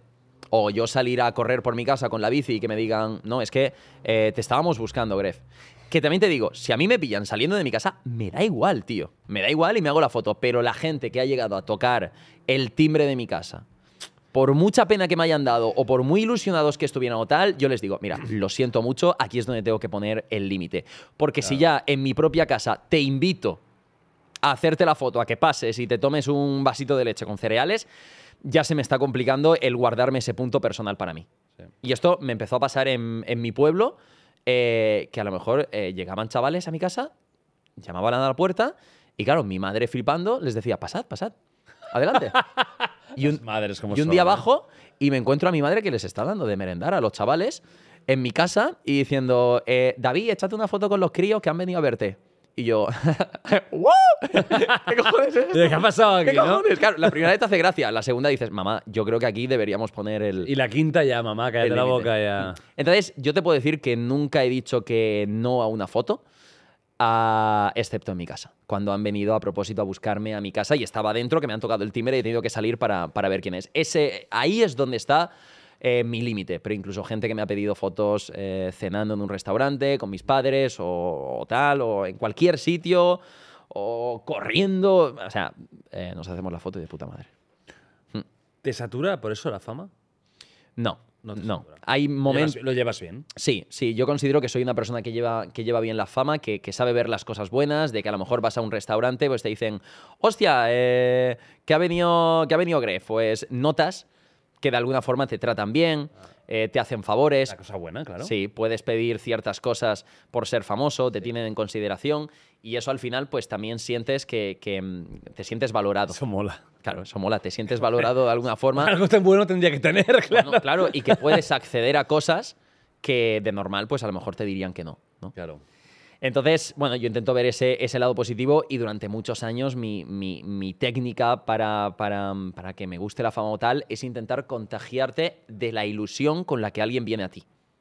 O sea, yo cuando me pedía una foto en un restaurante veía al padre o al chaval o a la persona tan emocionado que decía, tío, ¿cómo me va a molestar si le estoy haciendo muy feliz? Simplemente poniéndome así y haciendo la foto. Entonces, si te, si te consigues contagiar de eso, yo creo que es muy bonito y, y, mm, y lo valoras. Entonces, sí que hay en algún momento que desearía que no me conociera nadie, pero valoro mucho las cosas positivas. ¿Tú vas de fiesta a veces? Yo salgo Poco. muy poco de fiesta. Porque te digo que ahí es donde hay el, el- el nivel más bajo del fan, ¿eh? El borracho, el pesado. de fiesta es donde posiblemente he llegado a tener mis mayores saturaciones. Ahí, es- ahí es complicado porque ahí ya, ya no notas ilusión. ¿Sabes lo que pasa, tío? Que ¿No la, te notas un mono de feria a veces? la gente que va bebida eh, es la peña que no sabe dónde Un está. cóctel el ahora estaría muy bien. O sea, alguien que va, va en el puntito eh, es cuando no se da cuenta que está siendo muy pesado. Yo odio, mira, yo lo que odio más es que me tengan confianza si no me, o sea, no me conocen. Claro, el- yo lo entiendo, lo entiendo, no lo digo de malas, entiendo que para ellos yo soy casi un amigo porque me cenan conmigo, van a dormir conmigo y, y yo La sensación entiendo. de este trabajo es que para la gente es una falsa sensación de que te conocen. Pero claro, yo no lo conozco. a Te han visto persona. tantas horas, pero claro, nosotros dices, eh, hola, eh, ¿cómo te llamas? Me voy a hacer un. No, lo decía de verdad, ¿eh? Se me ha acabado. ¿Qué, ¿Qué me puedes hacer uno? Yo estoy bien, ¿eh? Ahí estamos. Eh, para de Gref uno, el más cargado que tengas. Absenta, de- ¿no? Has dicho. Exactamente. Perfecto. No, pero es, jodido. La verdad es que el, el tema de la fama es, es, es, es jodidillo. De fiesta, y- por suerte, no salgo mucho, pero ahí No te, no te gusta mucho. Te doy la razón. Sarao. No, tío, y es que hoy en día estoy como mm, en una etapa muy, muy, muy sana en muchos sentidos. Es buenísimo eso. O sea, me preocupo mucho por la alimentación, me preocupo mucho por el deporte. Em, es algo que, que yo creo que no es normal, pero esto desde hace unos años. Digamos, por la edad que tenía me empezó a interesar mucho lo que es el, el- el cuidarme o estar eh, lo, mejor posible eh, física y mentalmente. Entonces, eh, con eso me he interesado mucho y, el salir de fiesta, no te voy a decir que no me mola de vez en cuando salir y pegarte una buena y tal, pero así como de continuo no. O sea, la sensación de, mm, emborracharte y levantarte al día siguiente totalmente muerto, no, no me gusta mucho. Entonces, muy de vez en cuando, en contadas ocasiones, pero la verdad que a día de hoy es como que eh, tengo. Me, me interesa mucho, como el cuidarme, el deporte, el comer. eh, es algo que, que me mola un montón, tío. Sí, sí. Más cositas de, de- de tu trayectoria. Hay una que es, es uno de tus booms, que es esto de aquí. Los ¡Ojo! Eslan. Los Eslan. Eslan, España, Latinoamérica y Andorra, ¿no? El- es. eh, ¿Dónde va a ser la próxima? Pues si conseguimos que ojalá que sí cerrar el, el tridente, ¿no? Eh, será en Andorra. ¡Ay, Andorrita! Andorra. Por eh. fin será en Andorra. Hombre, ya a, lo, tocaba. a lo mejor me sale más barato que la cantidad de pasta que yo me dejan los Eslan. Claro, o sea, lo, lo- lo del año pasado es una barbaridad. Lo de llevar los Eslan a México, tío, no te puedes y llevar a ello Juan y 100 personas suyas. Bueno, ahí es donde todo el pueblo. Ahí es donde se te va todo el presupuesto. en Illo Juan. Emilio Juan y sus amigos. Claro, porque Juan sabes que para que venga tiene que venir con todo con toda. Fuengirola, ¿no? Tiene que venir con el Pero, pack. hostia, en pasta, en billetes, acompañantes, tú imagínate lo que es llevar todo a Latinoamérica, montar. Yo te lo prometo que con los Eslan en México, hasta que no los hicimos, yo no me creía que, lo, que íbamos a ser capaces de hacerlos. Claro, ¿cómo, va el tema de los Slam? ¿Esto es algo tuyo propio? O sea, ¿cómo nacen? ¿Y esto es una, es una financiación tuya? ¿Tienes ayuda? ¿Cómo va el tema de los Slam? Eh, los Eslan es. es ¿Cómo nacen? Para, para empezar, Bueno, ¿cómo nacen? Eslan es eh, una marca, ¿no? O sea, Sí, eh, que, que- que nace por, porque vemos. Pero creada por ti. Sí, sí, sí. O sea, individualmente. Un día tienes la idea de quiero hacer unos premios. Sí, porque eh, yo me inspiré en los eh, Coscu Army Awards, los, co- eh, los premios que Coscu Sí, hacía en, en Argentina, y dije, creo que aquí hay una, eh, no una necesidad, sino un hueco para hacer unos premios más a nivel de toda la comunidad hispanohablante, porque estos premios están muy centrados en, en Argentina. Entonces vimos que era un evento con mucho potencial. Y bueno, pues nos- me puse a trabajar con mi equipo, con mi manager, los compañeros, con mi mano derecha. Pero la idea nace de ti. Sí, De, un- sí, sí. de que lo ves y dices, lo voy a traer aquí y más, a- más Sí, amplio. sí, exacto. De hacer este evento. Y nada, y a partir de ahí lo, lo hacemos, eh, buscamos ayuda de, de- de marcas o de sponsors para el proyecto, pero es algo eh, financiado por mí, eh, al 100%. O sea, que el dinero que faltara o tal salía de mí. ¿Cómo ves tú? Salía de mí por, por- por una apuesta de- del evento. Claro, Eh, yo- créeme, yo sé lo que es y el Dogfight Wild lo hice yo solo. Sí, ¿no? no tuve ni una puta marca. Bueno, y yo creo que la gente no es consciente de cuánto, Significa que... cuánto cuesta hacer Ay, algo... yo dije 200.000 euros que me costó el ala. Sí, ¿no? 100%. Pero 200.000 euros te costó y, y, o sea, fue, digamos, lo... ¡Ole, mi amparo! ¡Amparo de mi corazón! ¿No has puesto alcohol? No. vale, sí. No, no, seguro que. Cuando hablas de 200.000, Jordi, ¿te refieres a lo que perdiste o lo que te costó hacerlo y aparte Lo me recuperaste? costó, yo casi no gané nada. Más, no, pensé que no había entradas, no había público. No, quería- no quería tener público yo. Las pocas entradas Mm. Bueno, que hice eran casi gratuitas, o sea, que valían nada. ¿Cómo, cómo? Y Parraco estaba de público. Sí. no, pero tío, me, Yo me lo vi mira, evento, hasta- me lo me vi. sabe hasta mal, tío. O sea, realmente, mira, una mala tarde no tiene cualquiera. Me cabreó en su momento porque era. No era el momento para liármela. sí, sí, sí. Pero oye, mira, la vida da muchas vueltas y no Como le te digo, en el, mal, al en el momento es peor, luego se recuerda más. Sí, Más casi meme. Mm. con cariño. Eh, no, no, y Dogfight lo vuelve. O sea, va a ser una. Sí. Pero más, más grande. Sí. Dios, más grande, y va a ser más. bestia, más. Más bestia. Ah, esta, vez, esta vez os prometo, va a haber mucha sangre. ¿Viste? Muchísima sangre, destrucción. ¿Viste, ¿Viste a Auron diciendo en directo algo así como, "Ah, pero la velada de Ibai al final van ahí disfrazados, tal, con, con las colchonetas? Lo de Jordi Wild sí que era extremo, ahí con Son una dos- pierna doblándose y tal. y- y- Dios, Son dos formatos, son dos formatos. Para mí el de Ibai es un espectáculo general de entretenimiento. Mola. Eh, Claro, no es para mí porque a mí, claro, la música no me, a mí no me mola. Ah, tú eres más extremo, tío, tú eres- Y a mí, a mí me mola mucho la- las MMA reales, y, o sea, el, el rollo ese. Y yo, yo sí quiero, quiero profesionales. Gente que desde el día uno, o sea, no tienen que aprender. Ellos ya son profesionales. Mm. Claro. Y quiero espectáculo heavy. Bueno, de alguna forma mola que hagas Son un evento que complementarios. tiene tu estilo. Porque Claro. yo estaba viendo ese evento y decía, es que esto no puede ser de otra persona que de David Jordi. Wild. David Suárez. Ya, es que, me, es que metiste. Yo estaba cagado, ¿eh? Yo no sabía, yo no sabía, el hijo de puta, David, te voy a matar. Yo no sabía el, el guion que El traía, guion, el ¿no? hijo de puta. Claro, tocó Digo, todos no, los temas o sea, haz, un, haz un tema. Haz, un tema de tu rollo, pero oye, no te pases. Bueno, hablemos de Atocha. Y de repente me empieza con el Salah, Salah Eddin. Bueno, tú que las bombas guay en Atocha y yo, la madre que me parió. Aquí Ah, es una locura, yo es una locura. globo. Y luego la, la música, todo, todo. Ah, la música sí, no, no, y este 100% Dogfight guay. 2, 2 va a ser, va a ser... Voy a traer otro grupo de heavy. O sea, no traerás a. Abraham Mateo a actuar, ¿no? En principio. Yo le tengo mucho respeto, pero bueno, a su, No, el no mejor en su casa está bien. No, cada uno. No, coño, es verdad que voy a hacer. Voy a poner aquí a Ozuna. No, no me gusta ese rollo a mí. No me va. Mira, yo te voy a ser sincero. Yo hago este evento no por dinero, porque no he perdido mucha pasta y yo lo sabía. Lo hago porque me apetece y porque puedo. Entonces yo hago mi show y mi show es este show, es, es diferente, es un show más para mí, más puro, más de esto y me encanta y me parece fantástico que hayan otras alternativas. A mí lo me parece un espectáculo que se te va la flapa, es otro guapísimo, rollo, sí, sí, sí. Pero el mío va para, va para otro camino y son complementarios. Bueno, pero es que eso es lo bueno, que se, se diferencian mucho. sí, ¿no? sí, Que de sí. alguna forma sea- Pero bueno, va a volver, va a volver. No, pero bueno, que te- lo que te decía, que yo sé lo que cuesta hacer Este un momento evento. ya lo había pactado con Jordi para promocionar un poco eh, su evento, que bueno, lo teníamos apalabrado y. Ya, ya, gra- gracias, tío. aquí. te- te- de verdad que te estoy muy agradecido por este momento. Estamos Ahora te pago lo tuyo, tranquilo, no te preocupes. Vamos allá. Vamos a Andorra. Los Eslan, Bueno, eh, marca mía, eh, pasta mía, eh, inversión muy grande, primer año en España, todo a contrarreloj, eh, allí en Barcelona. Salió muy bien, tío. Y eso guay. lo he dicho siempre. Yo siempre he defendido la gala, ¿eh? Sí. La gala, las dos, me parecieron muy profesionales y.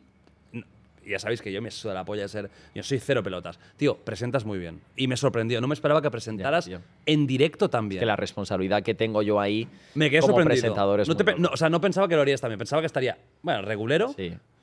Y te vi con una soltura que no es muy normal. Sí, no sé, en ese momento yo cuando pasan los Eslan digo, ¿cómo cojones acabo de presentar esto? Sí, sí, sí. O sea, se- te dio muy bien. y- Pero en el momento, pues me meto en ese mood, focus, evento, tengo que darlo todo, pasión y, y lo hacemos. Y nada, después del primer año, pues al final del directo se me fue un poco la, la cabeza diciendo, y el año que viene nos vamos a Ah, no estaba Latinoamérica". Eh, como que lo confirmé al final del directo, ¿no? Y claro, tú imagínate todo el año viendo los costes de llevar todo a México.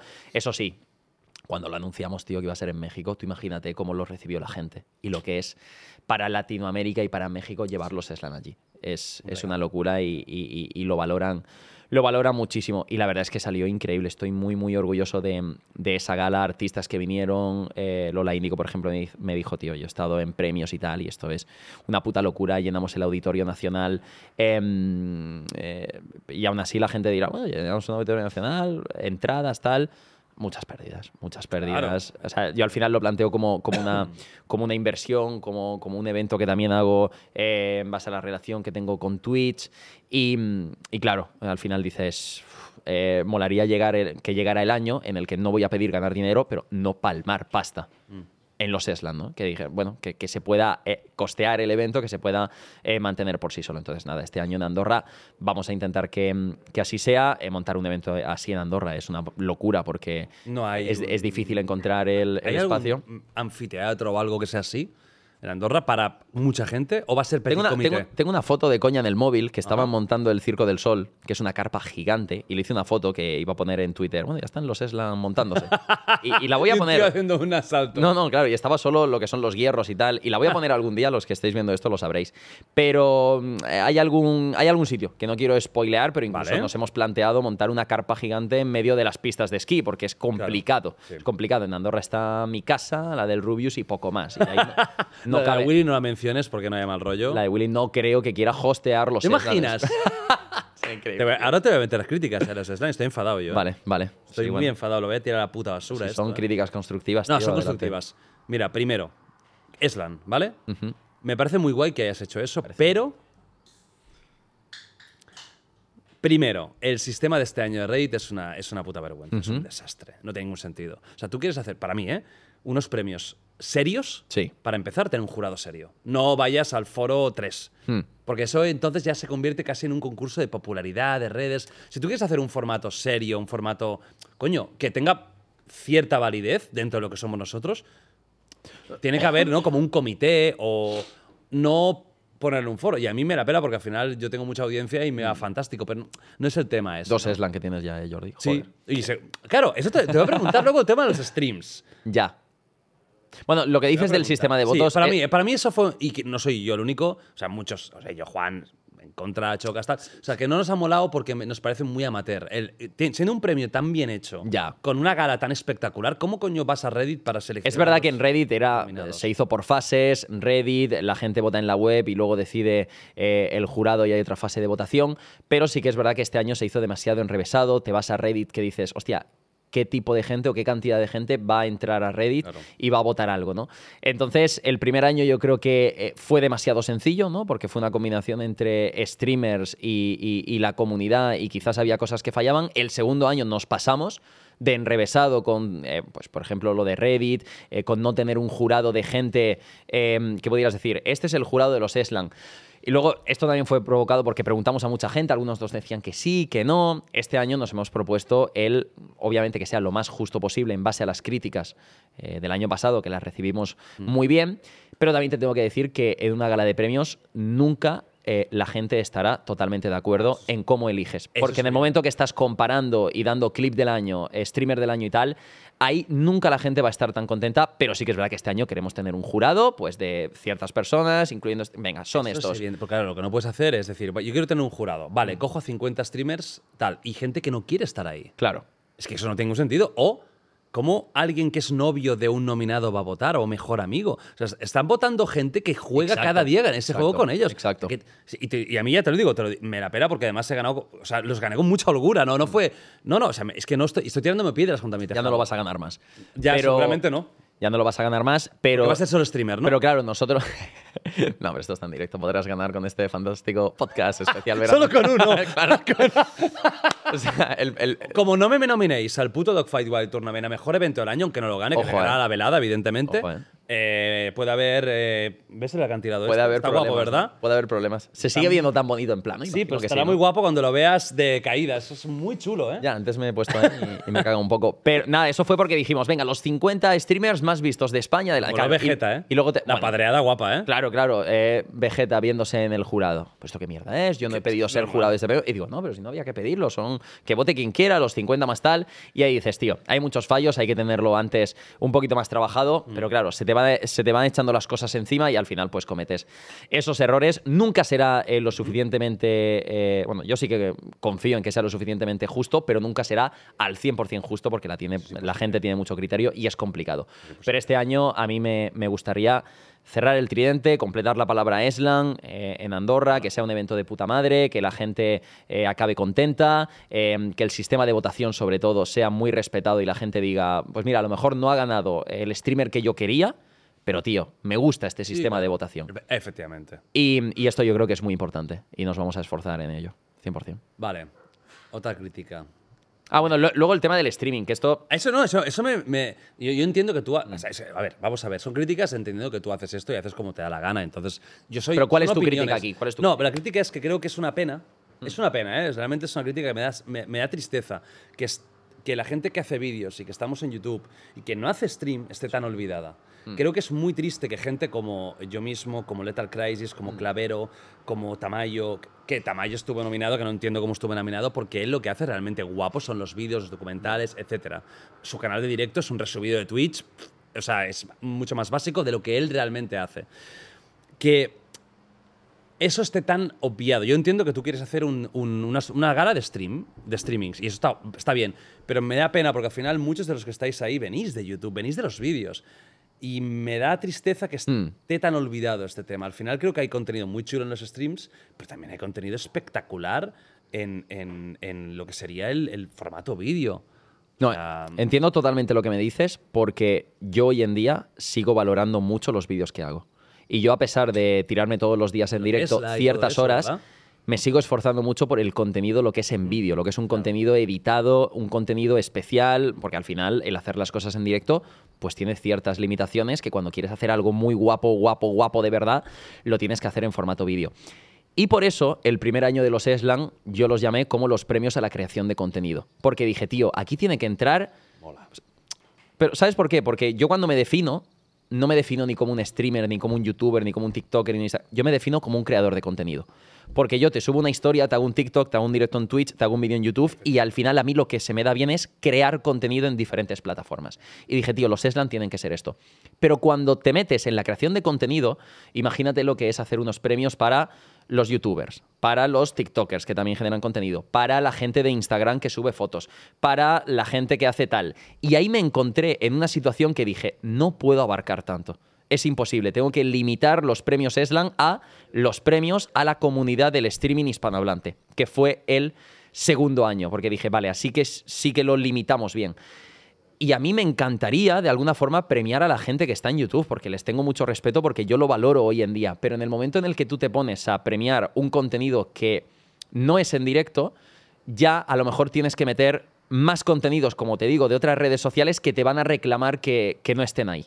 Y ahí es donde se me genera el debate y, y- y me cuesta eh, definir lo que yo creo que es más justo para que los Slam los Slam premien, porque obviamente el streaming es el gran protagonista, pero me gustaría premiar, como tú dices, eh, el contenido en A vivo. mí a día de hoy, tío, los, y, y- y- entiendo, ¿eh? ¿Dónde pones la línea? ¿no? ¿Dónde está? ¿Es en YouTube? ¿Es en TikTok? O sea, creo que a ¿Qué día de hoy... El mejor vídeo del claro, año. el-.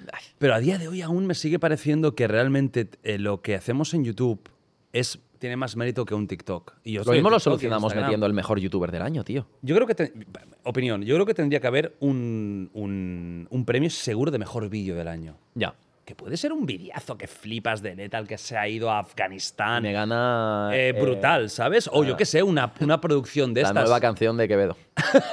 No, claro, esa es otra. Son vídeos del streaming y metes canciones. ¿Y eso qué es?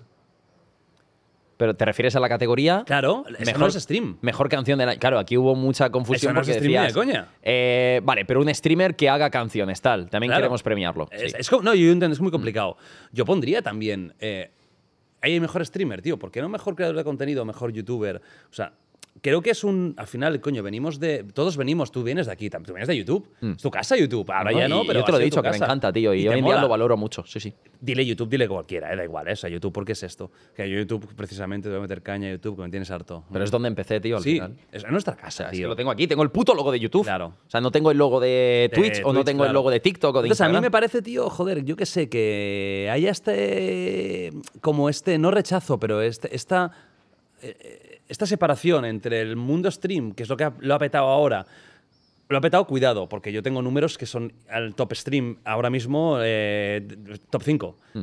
O sea, YouTube sigue funcionando. O sea, quiero decir que no estamos muertos. No, que aquí no, mucho aquí menos. la gente no está Ni muerta. mucho menos. Aquí estamos vivos. Y que mis vídeos de Tesla, tío, joder. Evidentemente, o sea, Me yo, cago encima. todos tenemos vídeos de millones de visitas, o sea, seguimos funcionando, no somos un cadáver andante. O sea, Twitch no ha sepultado YouTube. No, no, no, para a nada. Twitch ha habido una, un- una, una, una migración, pero Twitch y YouTube conviven. Convive muy bien. Twitch no ha ganado YouTube. YouTube sigue siendo No, un que- buscador como Google. O sea, O sea, Twitch ha venido, se ha quedado, el contenido en directo 100%. sigue ahí, pero es que el contenido eh, VOD, lo que es vídeo y tal, lo sigue petando mucho. Lo sigue petando. Entonces, a mí me Mm. yo lo entiendo, y hacer otros premios. Yo te doy No, mi, y mi opinión, y ¿eh? y quiero hacerlo, Creo que tío. Mm. es triste, tío, que la gente que hacemos esto ya estemos obviados porque no toca. Y cuando a lo mejor del público que está, que está viendo los, los Eslan, un 70% están consumiendo también YouTube. Claro. Y eso es... Bueno, si es que quien consume Twitch seguramente también consume YouTube. Entonces, bueno, eh, a mí me gustaría meter una categoría, como tú dices, mejor youtuber, mejor vídeo, pero entonces me vendrán, yo que sé, otra gente y se me enfadará y me dirá, ¿y por qué no mejor youtuber, por qué no el mejor Instagrammer o el mejor TikToker? Porque también estamos creando contenido y tienen razón. Pero creo que no estamos, sinceramente, ¿eh? y, y todos tenemos Instagram y todo, creo que no estamos al mismo nivel. O sea, no, no puedo, siento, sintiéndolo mucho, para mí no es comparable una foto de Instagram o un reel de Instagram Mm. con un tío que se me va a Polonia a grabarme unas, ay, ay, ay. lo que sea, o, o Tamayo grabándome una secta eh, de infiltración. No es lo mismo. Eh, No es lo mismo. O sea, hay niveles. Pero bueno, sí. Que no estaría mal hacer el mejor Instagramer tampoco, para nada. Yo, No, por ejemplo, yo quitaría, yo quitaría sección, o sea, premios como el mejor baile. Para mí estos premios chorras a mí no me suman. Me parece mm, demasiado niño. Sí, son premios que dan bastante risa, por así decirlo, dan diversión, pero que no son premios súper, súper eh, serios, ¿no? O sea, al final el, el- el premio más, más Eslan es el, el streamer del año, que este está claro que tiene su, su reconocimiento y tal, y también hay algunos que son muy... Joder, que la gente se emociona un montón al... Por ejemplo, Yela Romero cuando recibió el de mejor cobertura informativa y tal. Sí, o son- fue muy bonito. es, es muy loco, eh, pero, pero sí, sí, sí, sí. Yo te agradezco la crítica y, No, y te lo digo, y- me parece muy guay lo que estás haciendo. Te te lo digo en serio. me- Por fin alguien hace premios Mm. de nuestro mundo. ¿Tú nunca vas a, estar, a poder estar nominado? No. No, no, porque, o sea, O sea, creo que podría estar nominado por ciertas cosas que hago, Sin duda. pero em, prefiero apartarme. No porque vaya a ganar, sino porque em, nominarme en, en mis propios premios, aunque da igual que los haga yo porque son unos premios para la comunidad, eh, es como, no sé, salir a- al escenario y, y chuparme la polla a mí mismo. Si yo gano un slam. Entonces no me gusta. O sea, el, el- el- meme que se haría y tal, o sea, es, es como, mira, yo soy feliz haciendo el evento y dando esto a la comunidad y dejándome los cojones en presentarlo y en todo lo que hay por detrás. Una pena, ¿eh? Por eso. Pero eh, ganar el slam como tal, tío, ya hago el evento, ya para mí es suficiente y, y creo que es guay, porque ya te digo, daría mucho que hablar que yo estuviera nominado a mis propios premios, simplemente por el hecho de, de- de, bueno, y si lo gana él, tal, esto está, o sea, paso, Claro, paso, paso, de, paso de movidas, el meme de paso de movidas. Hacemos los slam y a tope. ¿Cómo vives la toxicidad de los Slam? Porque este año ha sido heavy. El, año, el primer año no fue tan heavy. Este año sí. Hmm. No, este Había año- follón en todas las categorías, ¿no? Parecía que. Bueno, menos cinco, pero en Pero sí, todas era. sí, sí. Que si el follacamiones, que si el otro, que si no sé qué. O sea, ¿cómo lo has vivido tú personalmente esto, tío? Ah, intensamente, la verdad. O sea, de una manera un poco dura porque, eh, yo qué sé, eh, bueno, todo fue por el sistema de votaciones, un poco tal, lo que, lo que se lió. También en la época de Eslan, al igual que es un momento en el que nos juntamos toda la comunidad, también discuten todos los fandoms. Y, todo el mundo, pues al final se tiene que posicionar, que es en parte normal porque estás comparando unos creadores con otros, estás comprando un contenido con otros y al final gana uno. Entonces, cuando hay un ganador, pues es como, yo qué sé, eh, la velada, que por muy bien que lo hayan hecho los dos, pues hay un ganador y un perdedor. Y es una putada. Pero nosotros eh, creíamos muy fuertemente en el evento, sabíamos lo que íbamos a ofrecer en México. Y yo muchas veces en directo decía, "Ah, chicos, espero que llegue el día de la gala, que os encante, porque lo que estamos preparando es espectacular y cada día aprendemos del, del feedback y tal. Em, y luego la verdad es que a pesar de todo lo duro que fue, ¿no? porque te levantabas cada día con un nuevo salseo, una nueva opinión y tal, eh, hostia, eh, terminó la gala y, y el sentimiento fue muy guay, tío. Muy cuando te levantabas y veías el nuevo salseo, la nueva crítica, ¿a ti te afectaba personalmente? ¿O ya llega un punto en que Hu- aunque hubi- lo leas te la pela un poco? Hubieron tantas. O sea, hubieron tantas que yo ya dije, mira, el evento se va a hacer, que sea lo que Dios quiera. Y, y interiormente pensaba, mira, eh, se está liando tanto que al final la gente está hablando del evento. Yo creo que el día de los Eslan lo van a ver.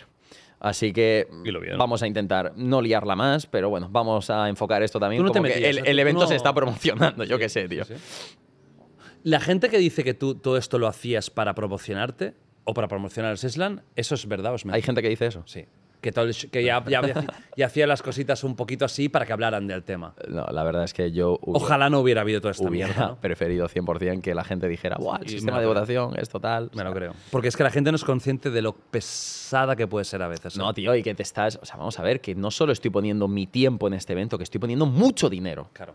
mucha pasta. ¿Puedes saber cuánto te costó? Y. ¿Cuánto costaron los Eslan en general? Sí, se puede, no, ¿eh? Pero bueno. Sí, te lo puedo preguntar. Em, claro, lo- la cantidad de pasta que yo Claro, invertí. o- o- o- que, que es- cubren una parte, o sea, la cantidad de pasta que, que- que- que al final a mí me salió en pérdidas, Sí. que no, mm, no la quiero decir porque creo que es eh, bastante personal, pero te puedo decir el coste total del, del evento y a lo ¿Cuánto mejor ahí la gente se hace una idea. Sí, para a- que también sepan la crítica que a veces no es tan gratuita, ¿no? Se lo voy a pedir a mi equipo. Venga. Ojo, eh. Hoy te veo muy hoy, hoy, o sea, el, eh, ahora Cogiendo el Me mola móvil. mucho este rollo. Y en directo todo, amigos. Aquí no hay trampa ni cartón. O sea, aquí todo está. No, tío, y que si vengo aquí, pues joder. Sí, yo, señor, yo no, joder, yo no te lo he dicho al principio, pero a mí me hace mucha ilusión estar aquí. Y a mí tío. también, tío. A mí me hace mucha ilusión, tío. ya, ¿eh? Porque. Sí, tío, coño, hablamos hace como un año y medio. Sí. sí. Que luego te hablaba y me has pasado de mí como de la puta mierda. Luego he estado un tiempo que Te digo, escribía, bueno. oye, no tal". sé qué, ¿te vienes? ¿Cuándo te vienes? El silencio más absoluto que jamás se ha visto. La verdad es que estaba yo, esperando hijo de la gran puta un que- momento muy guay para venir, tío, pero al final te das cuenta que ya ha habido muchos momentos guays en el pasado como para Pero este- sentarte a aquí ver, y hablar. Este es espectacular, coño, no me jodas. Ya, La gente, tío, la gente dice que es un croma. La madre que os parió. Nos tiramos por ahí. Jordi, tírate al Tío, es que estoy para tirar esto para que veáis lo croma. Atra- atraviesa por favor. A ver, voy a tirar un hielo. ¿Eh? Ah, ya está oscurito. Ah, ya no no es croma. Ahí. Acabo de tirar un hielo, gente. Vale, ¿Lo habéis visto? Ya está, no hay croma. No hay croma posible. Coste total de los Eslan, A Jordi. ver. En México estamos hablando. cientos de miles de euros guapos. 1.3 millones de euros. ¡Buah, Dios! Esto es literalmente el vídeo de Gref dice cuánto costaron los Eslan en México. Te hago la miniatura. Gracias, gracias. guapo. Dios te lo pague, Este vídeo este vídeo está te lo bien, pague está con muchos bien. hijos. Hostia, un com- 1,3 millones para, darlo, para, dar premios a, para darnos premios a cuatro retrasados. Para, da- para, da- pa- para, para hacer esto y dártelo a través de la pantalla, que ah, te conectaste allí y dijiste, viva YouTube, eh, que le follen a... que le- Yo que- soy siempre soy real. Viva ¿eh? YouTube, que le follen a Twitch. Y, y- y Twitch diciendo, este tío que ha ganado un Eslan.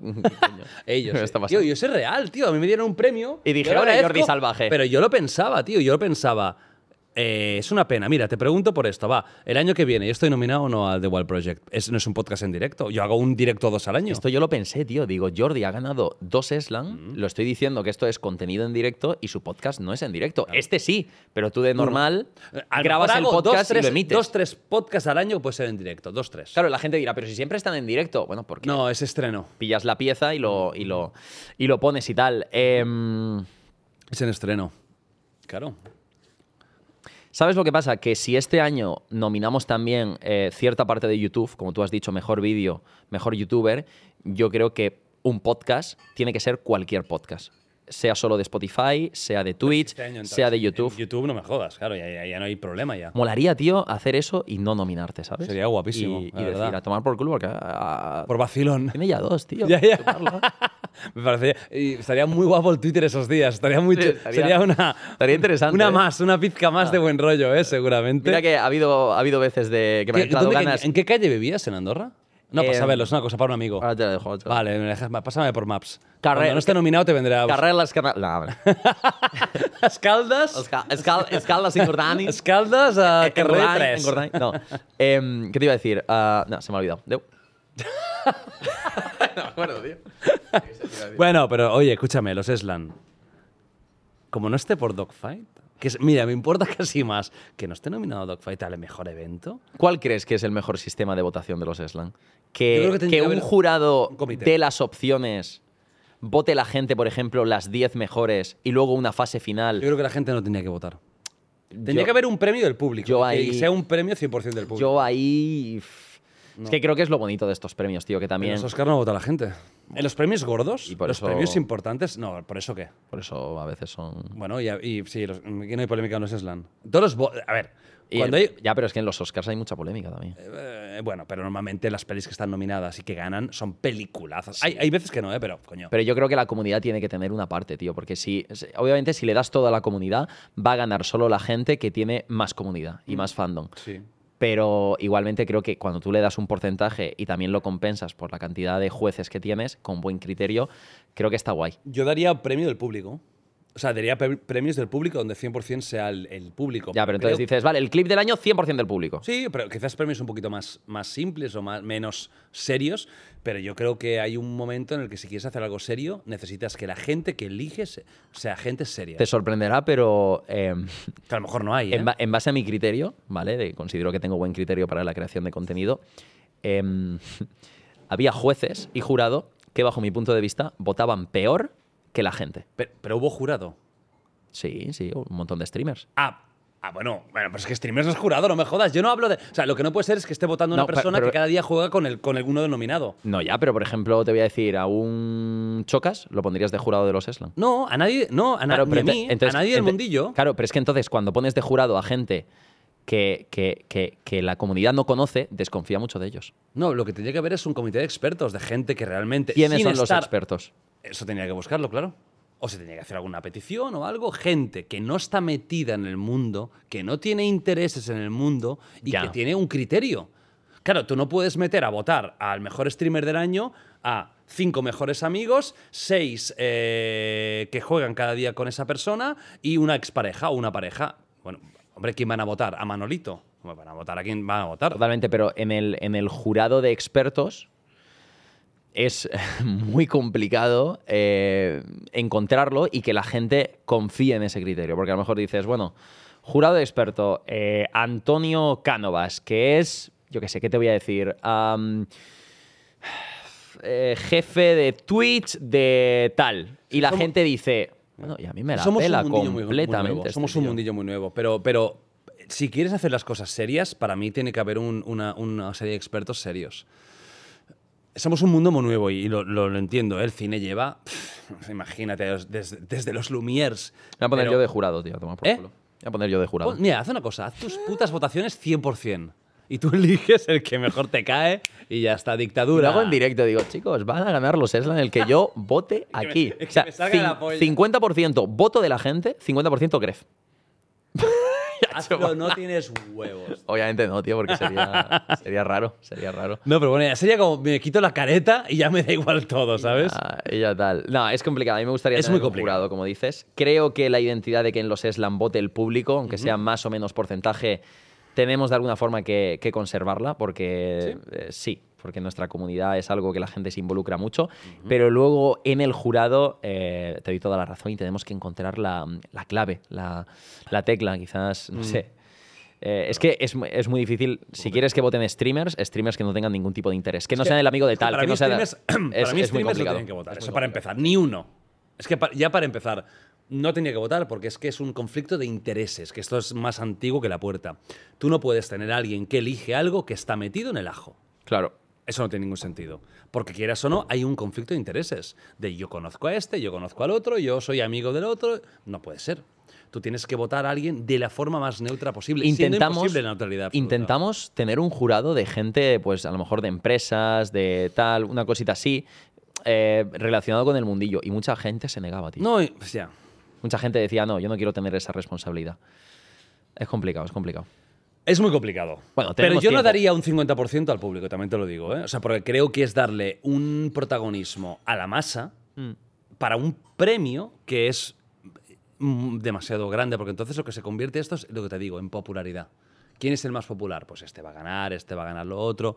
Pero igualmente, ¿qué lleváis? Tres, edi- o sea, dos ediciones. Dos ediciones. Es que es nada. tío. No, es lo que te he dicho antes, ¿eh? Muchas veces se veía que, bajo mi criterio, la, co- la- comunidad, tío, votaba peor que, que algunos. Que, que el jurado. Y decías, hostia, eh, un poquito sorprendente. Pero bueno, No, y que, y que so- somos un mundillo súper nuevo, tío. Que es que la gente se cree que llevamos 130 años. Tú que llevas 11, llevo 10. Que Es que no llevamos nada. ¿Cuánto lleva la gente del fútbol eh, trabajando de esto? Ya.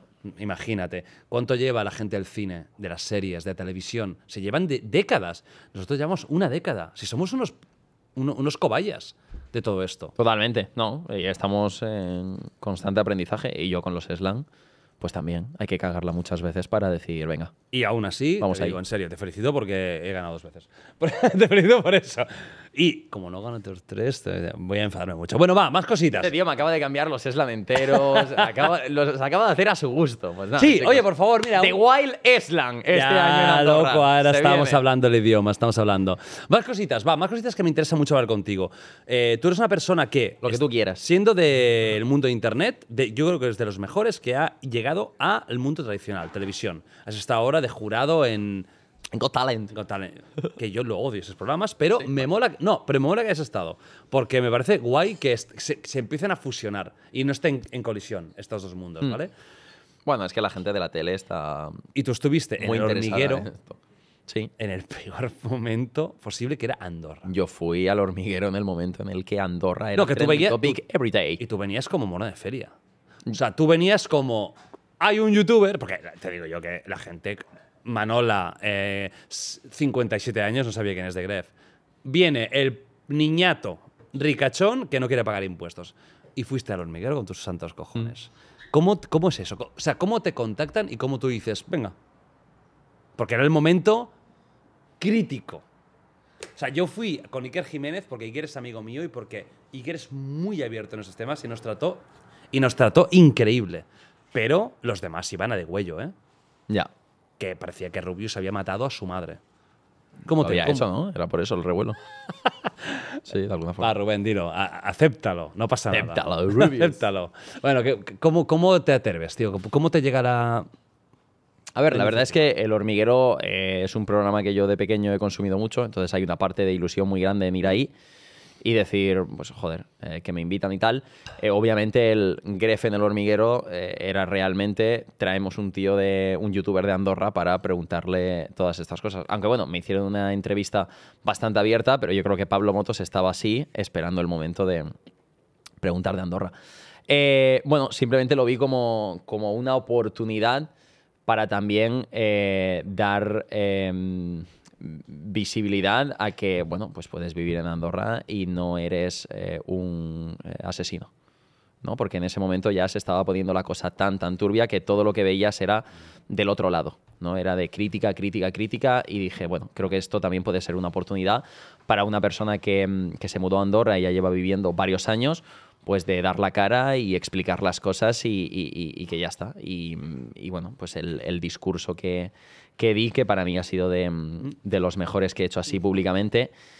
Y sorprendentemente, siendo un tema tan polémico y tan criticado, la mayoría de comentarios acerca de lo que yo dije del hormiguero fue, hostia, eh, me ha sorprendido Gref que ha ido, ha explicado esto y ha hecho ver una parte que los medios de comunicación pues no hacen, no, no se esfuerzan tanto por dar esa, esa cara y tal. Y yo al final fui ahí y dije, mira, che- o sea, esto es eh, básicamente un tema moral en el que nunca va a haber una verdad al 100%, que puedes eh, verlo mejor, que puedes verlo peor, pero yo defiendo que cada uno haga lo que quiera y que, y que creo que había que invertir tiempo en pensar otro tipo de cosas y no tanto todo esto. Y, y bueno, yo conté mi experiencia, Pablo Motos me dijo, pero tú, cuando te tengas que operar, eh, ¿dónde vas? Y yo dije, bueno, pues me he operado en Andorra hace poco y él, hostia.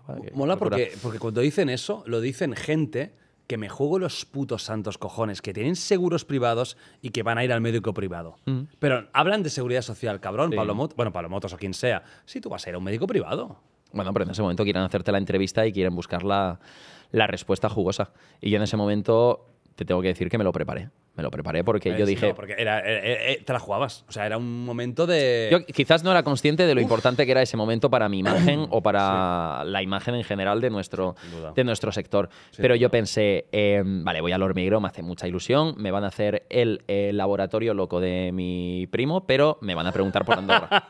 me van a preguntar por Andorra. Y dije, tío, ¿cómo puedo dar una respuesta? Joder, que, que, que, que hable bien, que comunique bien. Digo, vale, eso creo que lo puedo hacer, pero ¿qué cojones digo? Y entonces yo pues empecé la verdad es que me empecé a nutrir de muchas opiniones, tío, de Andorra, de gente que opinaba en positivo, en negativo, e intenté hacer ahí un mix con las dos cosas. Y cuando Pablo Motos me hizo la pregunta, yo le dije, Pablo, si me permites un momento, te voy a responder esta pregunta un de manera extendida, porque yo tenía toda la respuesta en mi cabeza. Y en ese momento me podría haber quedado en blanco y hacer, a ver, el tema de Andorra, Dios existe. Dios es lo mejor. Viva Jesucristo. y soltar eso delante de 3 millones de personas ahí en el, en el hormiguero. O sea, pero es- es- esa pregunta era el demonio, ¿eh? Sí, sí, sí. Y, y van a maldad, y van a Y maldad. luego, Van y luego maldad, siguió, y siguió, y siguió. Y yo, tío, en el momento estaba tan preparado y tan tranquilo que lo, lo, lo viví súper súper relajado. Pero Vale. luego, cuando vi la entrevista desde fuera, dije, joder, he venido a una matanza aquí. He, he venido, o sea, he venido- no, estaba en un sitio y me estaban tirando Sí. cuchillos. Sí, sí. Y dije, wow, O sea, tú no venías. O sea, yo estoy seguro que a Pablo Motos no le hacía ilusión tenerte. le sudaba la polla a mi skin del Tú no eres Fortnite. Will Smith. Claro, te imaginas. Quiero que te dice. Hostia, ¿no te pareces al skin de, de Fortnite? Yo te iba a preguntar por Andorra, pero, pero ¿por qué no te pareces a tu skin del Fortnite? Porque esto realmente a mí es lo que, es lo que me interesa saber de, de que estés aquí en el A la Pablo Motos, si estás viendo esto, por favor, invítalo otra vez. Y lo primero. Oye, pero el skin es que no te pareces una mierda, tío, loco. Me han invitado, me han invitado más. ¿Sí? Sí, pero ya no he ido. Te da pereza, ¿no? Eh, a lo mejor, o sea, no le tengo tampoco ninguna rabia, me trataron súper bien y tal, ¿Sí? fuera de la entrevista. ¿Qué tal, Pablo Motos, fuera de cámaras? Muy bien, la verdad. Vino, me saludó, estuvo un ratito hablando conmigo, me dijo, nada, es que hago unos vídeos para mi Instagram así un poco curiosos. ¡No! ¡Hiciste! ¡No! Saliste en el puto Instagram ese de. Voy a hacer uno contigo y yo, que ya los había visto, dije, madre mía, a ver qué idea se le ha ocurrido. Pero la idea no fue tampoco muy, muy embarazosa y dije, vamos para allá, tío. Yo hubiera dicho. Y ya está. Y creo que me han vuelto a llamar y tal, pero es que ahora estoy bastante tranquilo, ¿sabes? Y, y para ir a un programa, La Resistencia en su día también me hizo mucha ilusión ir. Sí, eso es. que ahí, tema, ahí, estaba, ahí, estaba, ahí estaba muy nervioso, era más pequeño, pero en el hormiguero fue. Yo creo que estuvo bastante bien. Y ha sido de las cosas, tío, donde más gente me lo ha recordado luego por la calle. A mí me gustó mucho cómo hablaste. Mm. Gracias, mucho. tío. O sea, me Gracias. pareció que era una, un- una plaza muy complicada. Mm. Estamos en pleno hate. Ya, es que no vas en un del momento- puto niñato ricachón que va a no pagar impuestos. Meterte en el puto hormiguero, que es caspa, que es la tele es antigua, la gente. Y digo, los cojones que va ahí. Yo, yo tenía miedo, digo, a ver, o sea, no, pero no porque no Pero seas listo. podría haber salido Digo, del programa súper escaldado. Y dando una imagen de. bueno, de- este puto cuñado. No, no. Y me pareció muy coherente lo que dijiste. Mira, y te pregunto un poco lo mismo, pero con mucha más tranquilidad. Para la gente que porque sé que esto lo va a ver gente de todas las edades, pero yo tengo un público también bastante mayor. Em, para la gente que diga lo de Andorra, Mm. ¿cómo me lo explicas? Si te lo pregunto a ti, ¿cómo me lo explicas? Porque, eh, ¿Eres un egoísta?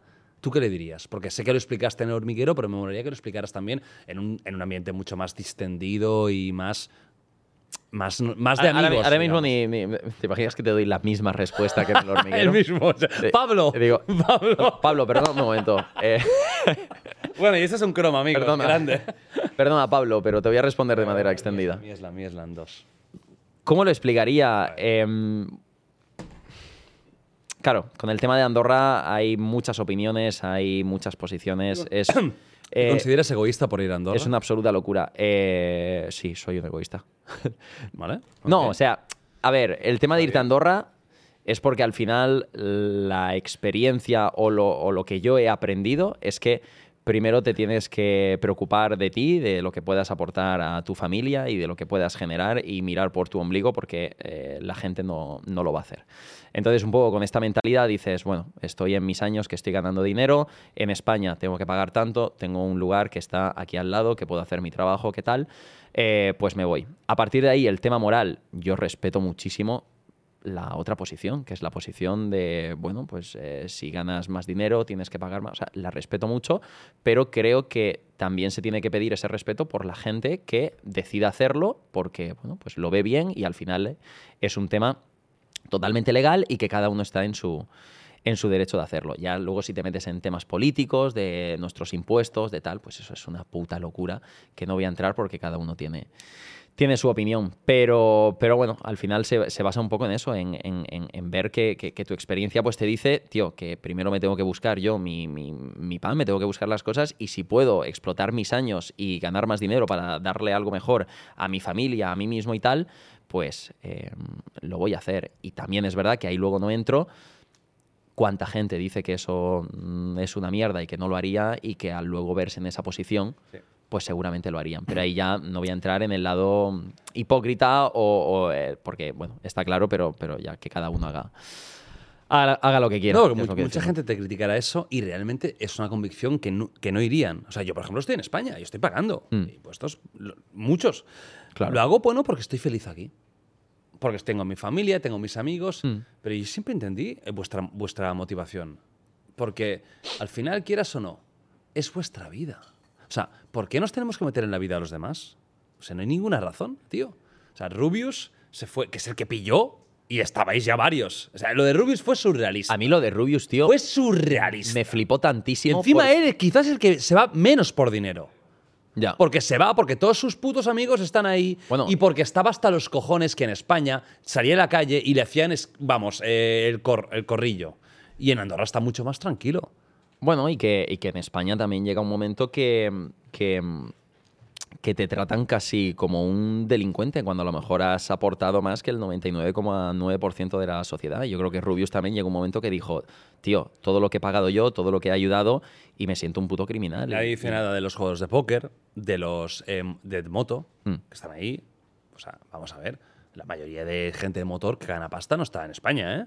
Está en Suiza, está Andorra. o- Bueno, pues también eh, en ese momento, yo creo que también ahora somos el trabajo un poco de moda, la profesión así que... eh, daba dinero. ¿Qué más se comenta? Pero a mí lo de Rubius me sorprendió muchísimo porque yo pensaba que estaba el tema como súper hablado ya, súper comentado. Había habido miles de ocasiones que se había comentado esto en Twitter y en todas las redes sociales, pero él al final, como es un gran, gran referente, se abrió de nuevo el melón. Él es la leyenda. Sí. Él, Claro. aún a día de hoy, que está un poquito más en un segundo plano, porque no está como Mm. rollo que está en todos lados, sigue siendo Rubius. O sea, Rubius siempre será la leyenda de, de YouTube en España.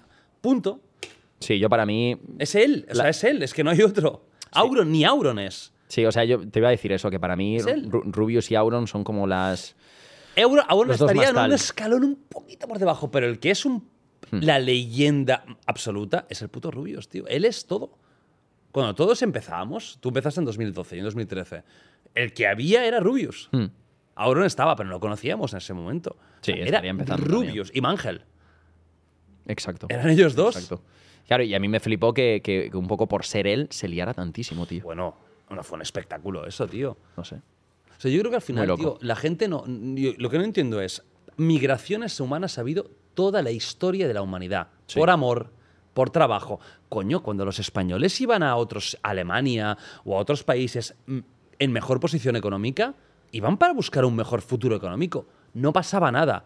¿Por qué coño vosotros que vais a buscar un mejor futuro económico hay tanto problema? Es vuestra vida, es vuestro, es, es vuestro problema. Tampoco sois eh, eh, Inditex que mueve 5.000 millones. O sea, que sois gente que ganamos pasta, pero tampoco ganamos tanta. Comparándolo con grandes empresas, ¿no?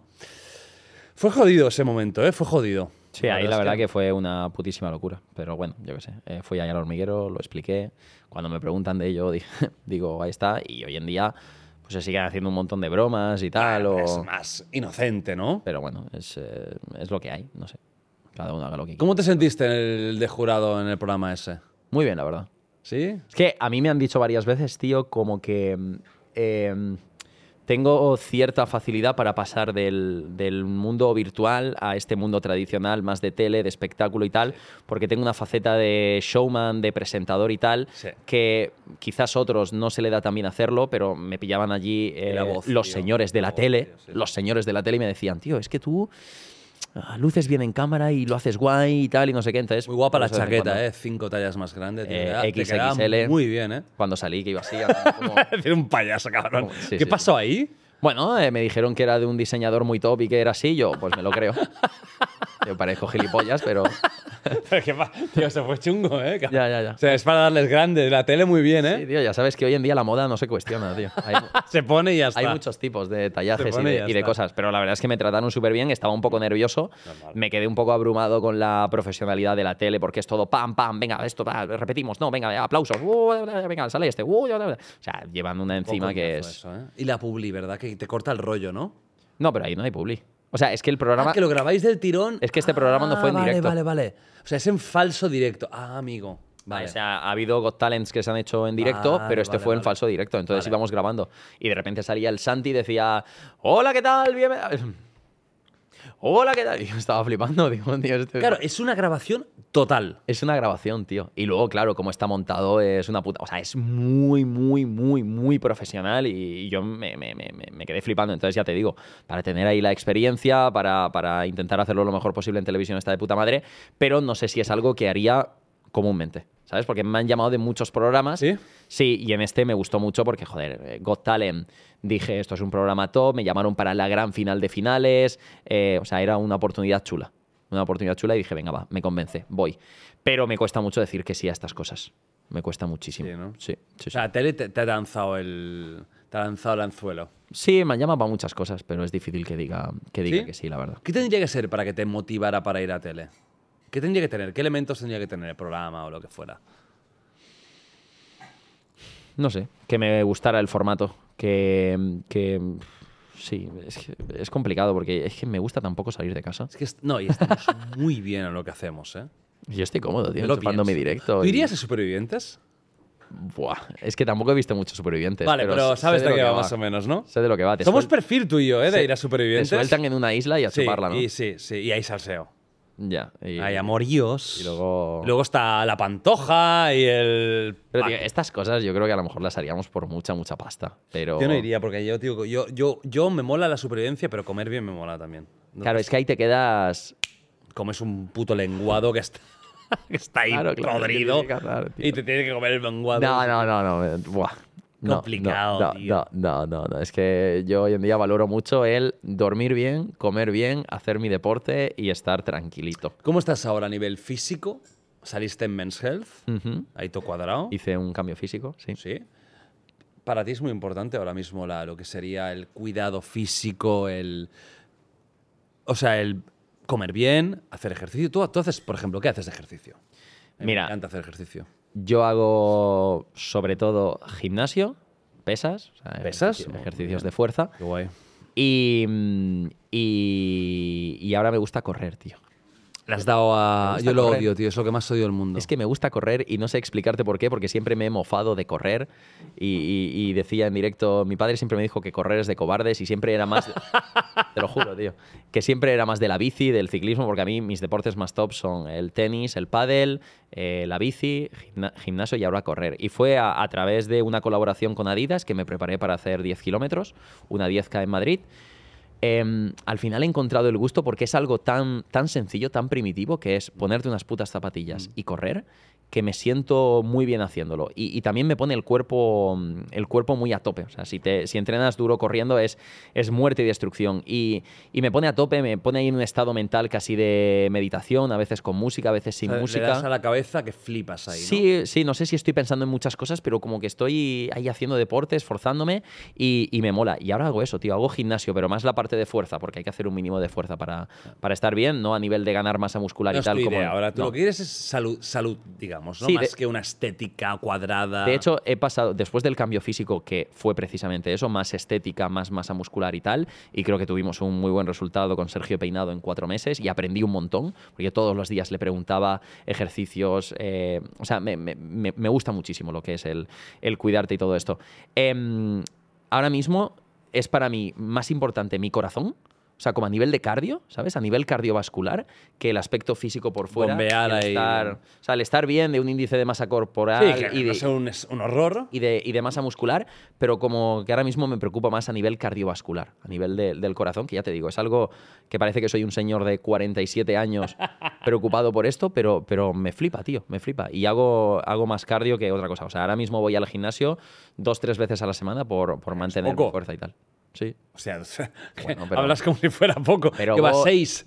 pero- Pero, normal. No, vale, los tres sí, está muy bien, sé, cuatro, coño. cinco, pero, pero no machacas a saco. Pero no son entrenamientos de Vale. que te metes con el pecho y haces cuatro ejercicios de Sí, no, que cuatro va- no vas al fallo, no vas al Exacto. fallo. Bueno, puedes esforzarte porque considero que hay que ir al, al fallo y, y tienes que terminar una serie diciendo, coño, me deja los cojones, pero que a lo mejor en vez de meter mm, 12 series, pues metes 6. ¿Sabes lo que te quiero decir? Vale, tu, tu objetivo está en otro lado ahora mismo. Sí, entonces, bueno, ese mínimo de fuerza porque aprendí mucho que es eh, importante, pero también el, el cardio ahora mismo me, me flipa todo el tema de las pulsaciones, ¿Comes del bien? corazón. Sí, muy bien.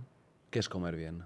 Comer ¿Es bien, pollo y arroz? comer bien es comer de todo, Muy bien, muy te sabes la. Te has estudiado el planning. no, pero te- es verdad eso, la gente sé que es eh, pollo y arroz es mentira. Pues comer de todo. De todo. Mira, ahora mismo mi mentalidad con la comida es Sí. de vez en cuando pegarme caprichos que me encantan. Puto No- creme no pasa nada, donut, no pasa nada. Hamburguesa, qué tal, que me la pela.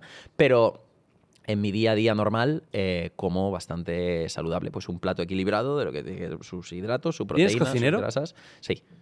Sí, sí, Muy de youtuber eso, ¿eh? Hombre, hombre. Eso es muy de youtuber, ¿eh? Muy, muy de youtuber eh, y también... Muy, muy de streamer, ¿eh? Muy Y de. también el pedir bastante a domicilio es muy de... No, eso no mola tanto. muy de ¿eh? streamer. Sí, pero no mola tanto. Ya, ya, ya, No, ya. porque no. Eso ves las calorías y dices, uy, no me salía Sí, cuenta. pero ¿eh? yo hoy en día, tío, una de las cosas que, en las que más me gusta O sea, gastarme... cocinar, no cocinar es una mierda. Cocino una mierda, o sea, yo, pero vamos a ver, eh, con lo que gano, vamos, estoy súper orgulloso de poder decirlo, me pago un cocinero, una Coño, cocinera hay gente que de comer bien. le gusta cocinar. Sí, bueno, a ve- a veces Le gusta me- meterse me, en la me cocina. puede y llegar a gustar como- cocinar algo, pero no es una de, un- una de mis pasiones. No te flipa, vamos. Pero lo que te iba a decir es que hoy en día, a mí una de las cosas que, que más me gusta dejarme la pasta y dejarme el dinero es en comer bien y en ir a un restaurante o ir a un sitio y gastarme el dinero en comida, tío. Claro que sí. O sea, eso es algo que a mí me, me flipa y, y- y- y- y no sé, y como que estoy orgulloso de decir, tío, me gusta gastarme mi dinero en, en comer bien, en salir y probar un restaurante eh, súper top. Y ¿Has ido a un restaurante de esos de, de tres estrellas Michelin? ¿O no has estado Diverso o el Salle Can Roca? ¿Alguno de estos? Yo no he estado, ¿eh? Yo reconozco que. Ya por- que no. He, llegado a probar menús de los típicos estos de Degustación. 200 euros, que, que tal, que, que todo el mundo dice, bueno, pero sales de ahí con hambre. No. si te dan 25 platos, hijos de puta. No, pero esto es verdad que, tío, tú ves en TikTok un restaurante y todos los comentarios son, eh, guau, para pedirme eso me pido una pizza y tal y no sé qué. Ah, yo lo prefiero, ¿eh? Yo, yo he hecho menús de estos.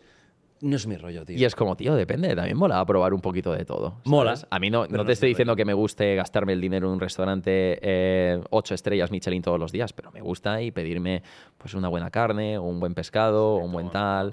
O sea, yo al final como de todo y, y- y- y he aprendido, he cogido mucha conciencia, que eso es algo que yo creo que nos tendrían que enseñar más, tío, conciencia alimenticia. Sí. O sea, te lo prometo que hoy en día creo que una de las cosas más valiosas es saber lo que comemos, saber eh, hidratos, proteína, grasas, lo, lo, eh, el azúcar, lo presente que está en todos los alimentos. Es algo, Azúcar es una mierda. es algo que no.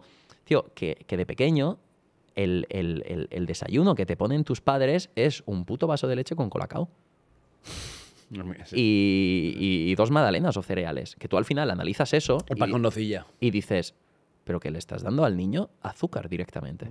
Que le estás dando, al- o sea, y, y yo esto en los últimos años me interesa muchísimo, ¿sabes? De conocer sobre los Te alimentos. preocupa es muy mucho el- lo que sería el aspecto nutricional, digamos, ¿no? Del, de lo que sería tu comida y de la gente que, que está cerca de ti. Mm. Eso Sí, sí, sí, y, y aprendes a leer las etiquetas de los alimentos y la Y proteína. ver, y bueno, cada 100 gramos, ¿cuánto es de proteína? Que eso es una putada porque al final si te obsesionas o si lo ves todo, vas por ahí cogiendo las cajas y diciendo, hostia, esto tiene mucho azúcar, esto tal, esto no sé qué.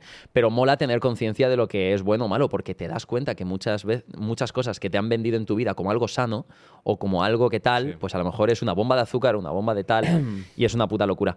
Entonces, esto te tengo que decir que en los últimos años, y lo sigo aprendiendo cada día, me encanta.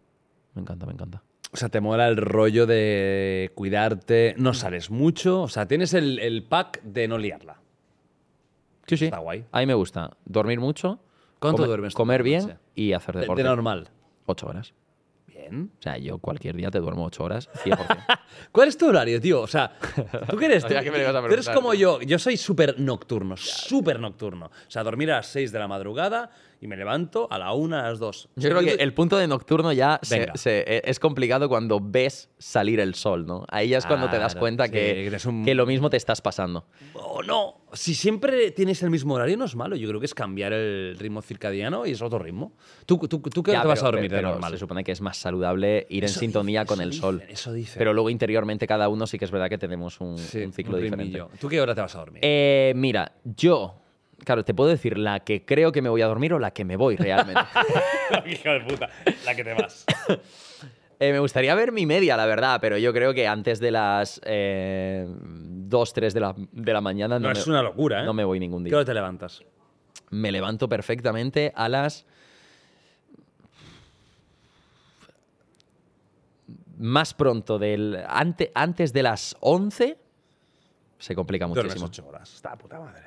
Duermo, duermo bastante. ¿Cuánto grabas lo, lo tuyo? O sea, lo- cuando haces vídeo, ¿a qué hora, a qué hora sueles ¿Quieres- grabarlo? Mi horario es súper sencillo. Yo me levanto, me voy a entrenar, hago deporte, ya sea correr, gimnasio, tal. Me gusta hacerlo lo primero Lo del me- lo día. primero, lo primero. del día. Además, me la suda entrenar en ayunas porque nunca me mareo y, y- y- y es guay. Vuelvo a casa, como. Eh, por la tarde estoy en directo, los vídeos y tal. Ceno y me vuelvo a dormir. Esta es mi rutina. tienes una vida muy loca, ¿eh? No, no, no. Esta es mi rutina. Durante todo el día, pues vas contestando mensajes, estás con el móvil, haces un millón de cosas, pero esta sería mi rutina más Rutina clara estándar. y más sencilla. Que claro, luego tengo días locos de ciertos eventos, tal, pero el día de estar en, en casa es, es de esta forma. Entonces, si te das cuenta, como dos veces al día. Mm. Yo como, como dos veces al día y, y, mm, y ya está. Y me da, porque vuelvo de entrenar, vuelvo con hambre, como y ya hasta por la noche. No me entra hambre, que por la noche yo me pego. A mí lo que más me gusta es cenar. ¿Sí? A mí me encanta cenar y me pego unas cenas que, que- Guapas, ¿no? que, que me, la, que, bueno, me la pela. O sea, te lo O sea, digo. De ese plato gordo. Sí, de, de- de- terminar que dices, normal que al día siguiente no te desmayes entrenando Claro, hijo, por- porque claro, has, claro, has claro. cenado que te sirve para Vas dos vas días. sobrado, vas sobrado. Pela, claro. ¿Y cenar en casa o fuera? Eh, si puedo fuera.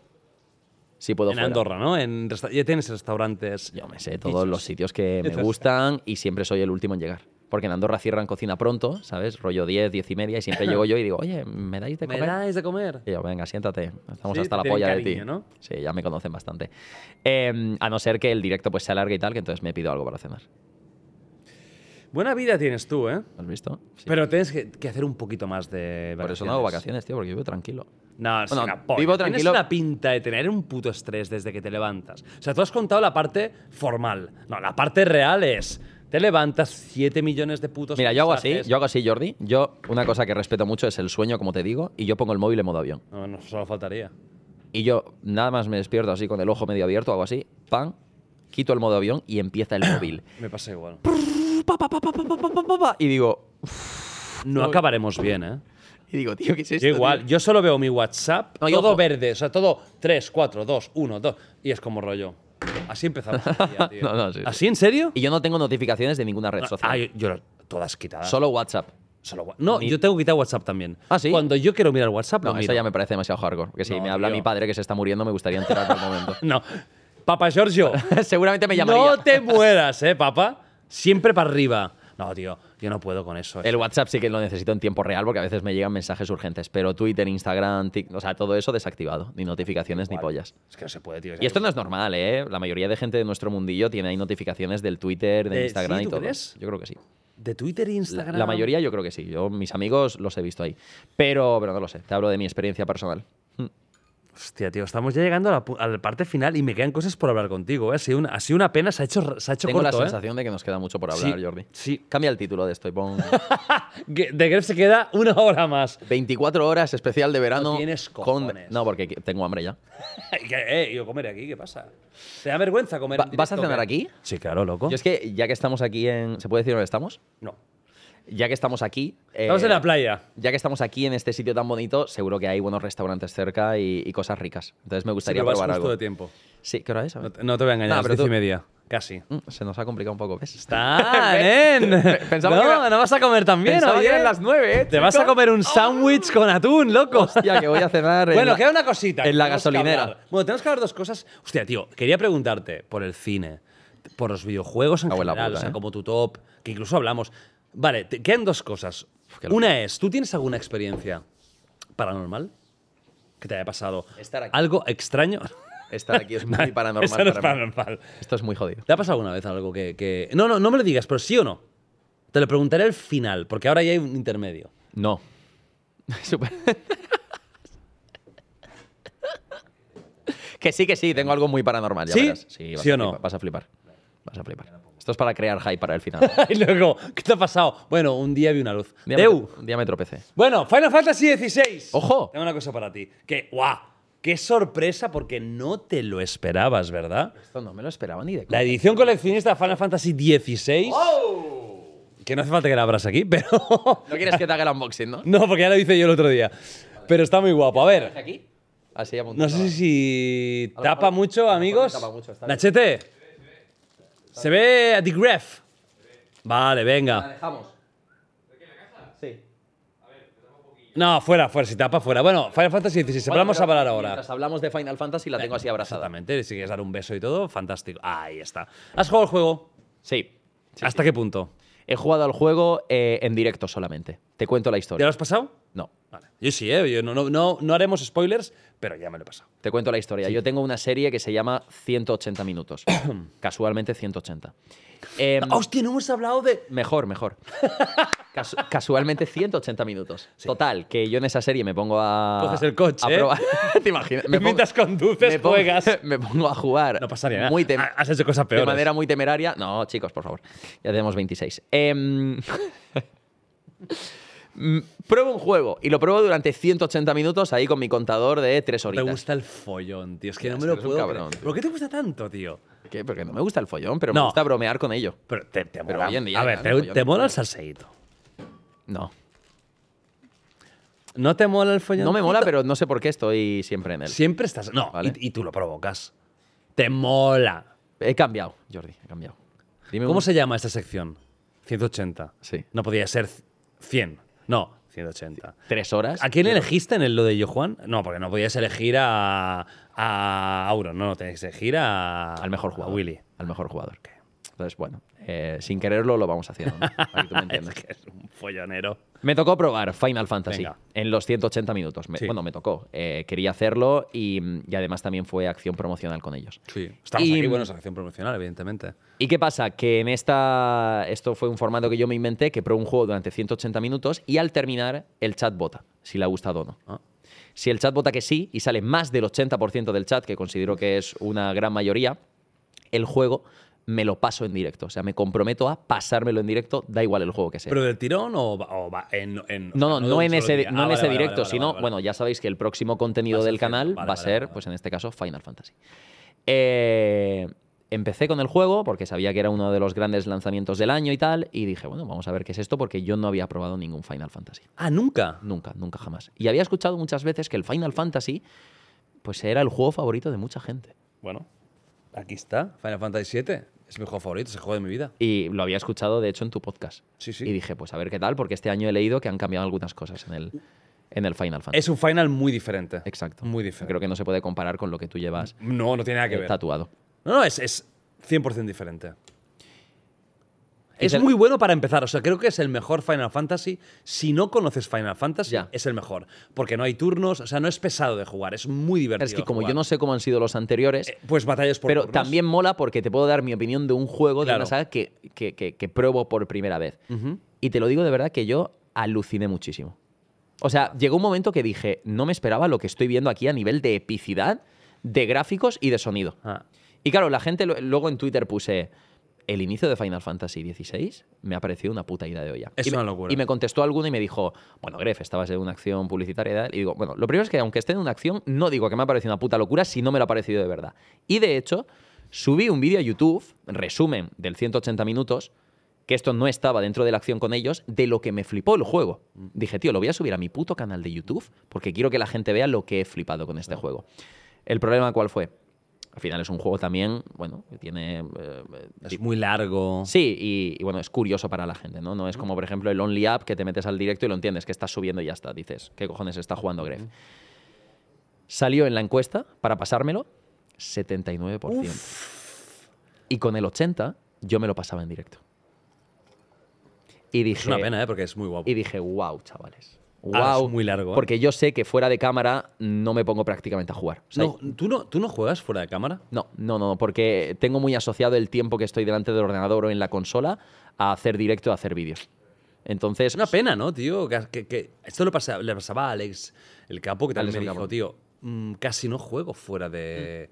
Y me da pena porque es rollo, nuestra afición se pierde por el Sí, trabajo, sí, sí, ¿verdad? es Pena. realmente- Pero bueno, al final luego dices, hostia, es que si me paso jugando más horas, me tiro todo el día en la puta habitación y tal. sí. Pero sé lo que dices de ese sentimiento de Sí. jugar por jugar. Sí, ya Simplemente está, por punto. jugar. Exacto. Y salió 79 y yo dije, chavales, joder. ¿Qué cojones es esto? Es, es un juegazo. Yo me lo he 79. pasado y te digo una cosa. Es un. Es un señor juego. Y no es porque sea promocional, a mí hay cosas que no me han gustado. O sea, Mm. igual que te digo que me ha flipado. Para mí es un juego sobresaliente. Es un juego de 8 y medio 9. Vale. Tampoco más, pero no menos. El combate es impresionante. Jugaste. y- o sea, en las primeras horas ya hay combate, ¿verdad? Sí, sí que hay. Sí Contra que el. Molbol, bueno, contra el ser ese tal. O sea, es un- Sí. es súper divertido. Bueno, bueno, bueno. Es que en las primeras horas está el combate ese Ah, de, de, Fénix contra Ifrit. Uf, Exacto. bueno, que está en la portada. Los dos- ¿Cómo se llama? ¿Cómo se llama? Las dos bestias y Clive y Joshua. Ifrit contra Icones Fénix. o algo. I- Icons. Icons. O sea, yo ahí dije, Icons. ¿qué cojones, Es tío? una locura. Fue lo que fue lo que flipé. Yo, yo lo recomiendo. O sea, el combate es muy divertido. Mm. Es un juego que puedes. no, y, y era satisfactorio. Yo no me acuerdo si me lo puse en máxima dificultad o que bueno, eh, hay acción y historia. No es Vale. muy difícil, pero ahora yo me lo he pasado y ahora estoy jugándolo en modo Final Fantasy, que es un modo difícil. Mola que te Ah, desbloqueas un modo. Sí. Ah, El nuevo juego Plus, Hostia, ese, ese modo debería estar desde el principio quizás, tío. no porque, Porque te meten yo- enemigos de nivel 60. Ah, porque Claro, yo, yo eh, noté que a, a pesar de ponerme el modo más difícil, no era muy complicado. Como que era bastante Mm. No lo es, no lo es, no lo es, no lo es. Es un juego que está muy, muy hecho para que todo el mundo pueda jugarlo. Pero me, ha- me ha flipado. O sea, mola que el combate es súper divertido. Mm. Hay. mm, puedes hacer muchas variaciones de los icons, que si vas con Ifrit, con Shiva, tal. Luego el mando, el, DualSense se lo han currado. Hay juegos que no se lo curran A mí mucho. es que me gusta mucho jugar en la Play, tío. Con este se lo han currado. O sea, se nota que el gatillo va duro cuando tiene que ir duro. Sí. O sea, para mí es un final muy claro para la gente que no ha jugado a Final Fantasy, porque es muy accesible. Hmm. Final Fantasy es una saga que cada uno es, in- es independiente, que eso es eso, es Eso está guay. Sí. Eso está guay. Porque si te tienes que ver el resumen de, eh, De 15 juegos. de te 15 pegas un Final Fantasy, dices, tiro, a lo mejor no empiezo en la saga. Ah, es un jugazo. No puedo hablar de spoilers, me gustaría, me lo he pasado, mi Bueno, y de hecho a mí no me gustaría porque tengo claro que es un juego que un día me pasaré. Júgatelo, tío. Un día, a tu rollo, tranquilamente, júgatelo porque es un- He tenido muchas ganas, tío, desde que Vale en directo la gente votó que 79% de, de, de- 1%. de ponerme yo solo y, y pasarlo. Imagínate lo que te cambia un mes si la gente llega a votar un porcentaje Bueno, ya estás jugando 1%, todo que es un juego de 20-30 horas mínimo Sí, para pasártelo. Huevos, de 40 horas. Sí, ¿no? Pues imagínate, lío O sea, la historia son. son- no, al final lío ya, por favor, no puedo más. Déjame ya. Claro, claro. Son 40 horas. Ya. Y si quieres opcionales y tal, 60, bu- bien Muy loco. guapas, ¿eh? ¿Y sigue, y sigue al, al nivel de epicidad del principio? Va más. Sí. Solo diré, mira, yo solo diré un nombre y a partir de aquí ya la gente Bahamut. Ese con Ba- Bahamut. Bahamut, y no digo más. Eso es una ida de olla tan grande que yo ni entendía lo que estaba viendo. Pero a nivel épico, de que se te gira la cabeza y dices, bueno, pero está A mí el juego me hizo clip porque dije, tío, esto es mucho más épico, incluso descabellado a veces, o loco a nivel imaginativo ¿Dónde llegaste? de lo que yo me esperaba. Eh, justo después de... de, mm, bueno, es que claro, es spoiler. Dilo, dilo, sí. No, será spoiler de primera. Bueno, hice la batalla esta súper épica con los dos del fuego. Vale, el, pórtico del Fénix o algo así. Sí, No, y, y luego también el siguiente el siguiente icón, que era la chica esta, que como que... Benedicta. Ah, llegaste hasta Sí, y Benedicta. luego a un la del, del viento. Sí, y luego llegas a un castillo ya o a una fortaleza que ahí me quedé. Hostia, pues has avanzado, ¿eh? Bueno, tres horas, tres Benedicta horas. mola mucho. Además, es un final que lo que mola es que es súper adulto. Sexo, Sí, ¿no? eh, sangre. No, coño, que, que Bien, final, bien, bien, final no eras tan así, ¿eh? Final No. era mucho más. Pero qué Peggy tiene. Happy Flower, Ah, ¿eh? Peggy 18 a chuparla tú. Sí, sí, sí. No, Pensaba no, que era no. menor, ¿eh? Hombre, coño, sí, a, la- a los cinco minutos están follando. Ya. ¿Qué dices tú, baby? Ya cal- calmemos un poco el rollo, porque de aquí a Pornhub hay cinco minutos. Nada, es un, es un juegazo. Bueno, juégatelo un día. No, no, me lo voy a pasar, tío. Me lo voy a pasar porque es que, es que desde el día que lo probé en directo lo tengo en la cabeza. Yo me lo he pasado muy bien, la verdad. ¿Sabes que cuál es juegazo. el único juego que ha conseguido engancharme fuera de cámara? Dame una pista. Bueno, esto luego te Dame lo una digo. pista, a ver si esto, te lo adivino. Esto sí me, pre- si me No, preguntas de- luego videojuegos favoritos, a lo mejor Dame una te pista. lo puedo decir. Em, es muy famoso. Bueno, y engancha a mucha gente. Y no Cookie Clicker. no, ¿te imaginas? ¿No sabes lo que es? Sí, sabes, ¿no? Sí, pero eso no, es un juego vale, para pues viciar. una, no, una pista para de un viciar género, año. género. Eh, MOBA. ¿Es MOBA? Creo que sí, ¿no? Sí, creo que sí. ¿No? MOBA. ah, ¿Genshin Impact? Es- No, no, es. Genshin Impact, es un MOBA, ¿no? Espérate. ¿Final Fantasy XIV? Espera, espera, que a lo mejor me confundo. A lo mejor es, es un, es, un, Es un, es un FPS. un RP, no. A ver. ¿Es un MOBA, tío? Sí, sí, sí. sí, no sí, ¿cuál es? Va, dímelo, ya, ya estoy harto. ¿Cuál es? No me he equivocado. Eh, súper famoso, tío, el puto LOL. Ya antes te lo he dicho, creo, ¿no? Ya, ya has dicho LOL, pero no pensaba que eras tan fan del LOL, tío. Eso es una droga, ¿eh? Eso es droga mala. Eso no. no- eso es un poco Tuve que cocaí- dejar, tío. cocaína, ¿eh? Tuve que dejar. ¿Lo vas a dejar ya? ¿Aún juegas? No, no, lo tuve que dejar en su. Ah, lo momento. Estás todo el día viciado. Me ayudé. O sea, yo hubo una época que. que jugaba muchas horas, tío. Aparte del- de tus directos y todo. No, no, pero es que se me juntó el, el- el- los estudios con hacer vídeos directos y también me molaba el LOL. No, y no. dije, bueno, bueno, bueno, Te bueno. faltaba meterte pope y ya está. O sea, ya lo que ¿Es no. eso? Eh, Bueno, te- un día te lo cuento. El popper ya te contaré cómo va el, El tema. Pomer, he escuchado hablar de él. Es Sí, no- escuchado hablar de él. Pues, ojo, ¿eh? ¿Con quién has escuchado hablar de él? Sí, pero no lo, no lo he visto. Por Andorra, ¿no? el, el LOL. El LOL. Muy loco, muy loco lo que yo he viciado Bueno, Nen, que ya las son las, las 10.35. Qué pesado que eres, tío. Oye, tío, que das ¿Cuántas mucha- preguntas tienes, de das verdad? mucha chapa, tío. Tenía, Joder, tenía tío. 100 preguntas más para ti, loco. Bueno, vendrás un día normal a Igual Project y hablamos de más cosas. Tus Me- juegos favoritos, películas favoritas. Me, preguntarás eh, no solo las cosas polémicas, ¿no? Entiendo. No, tío, no me jodas que hemos hablado de muchos temas guays.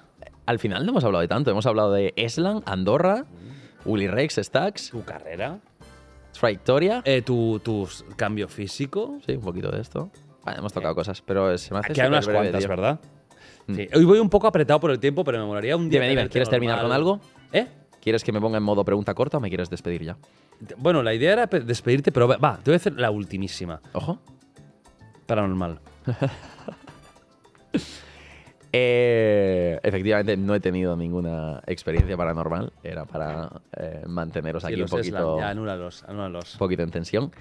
Pero como esta pregunta siempre la haces, Sí. te voy a decir algo que yo no.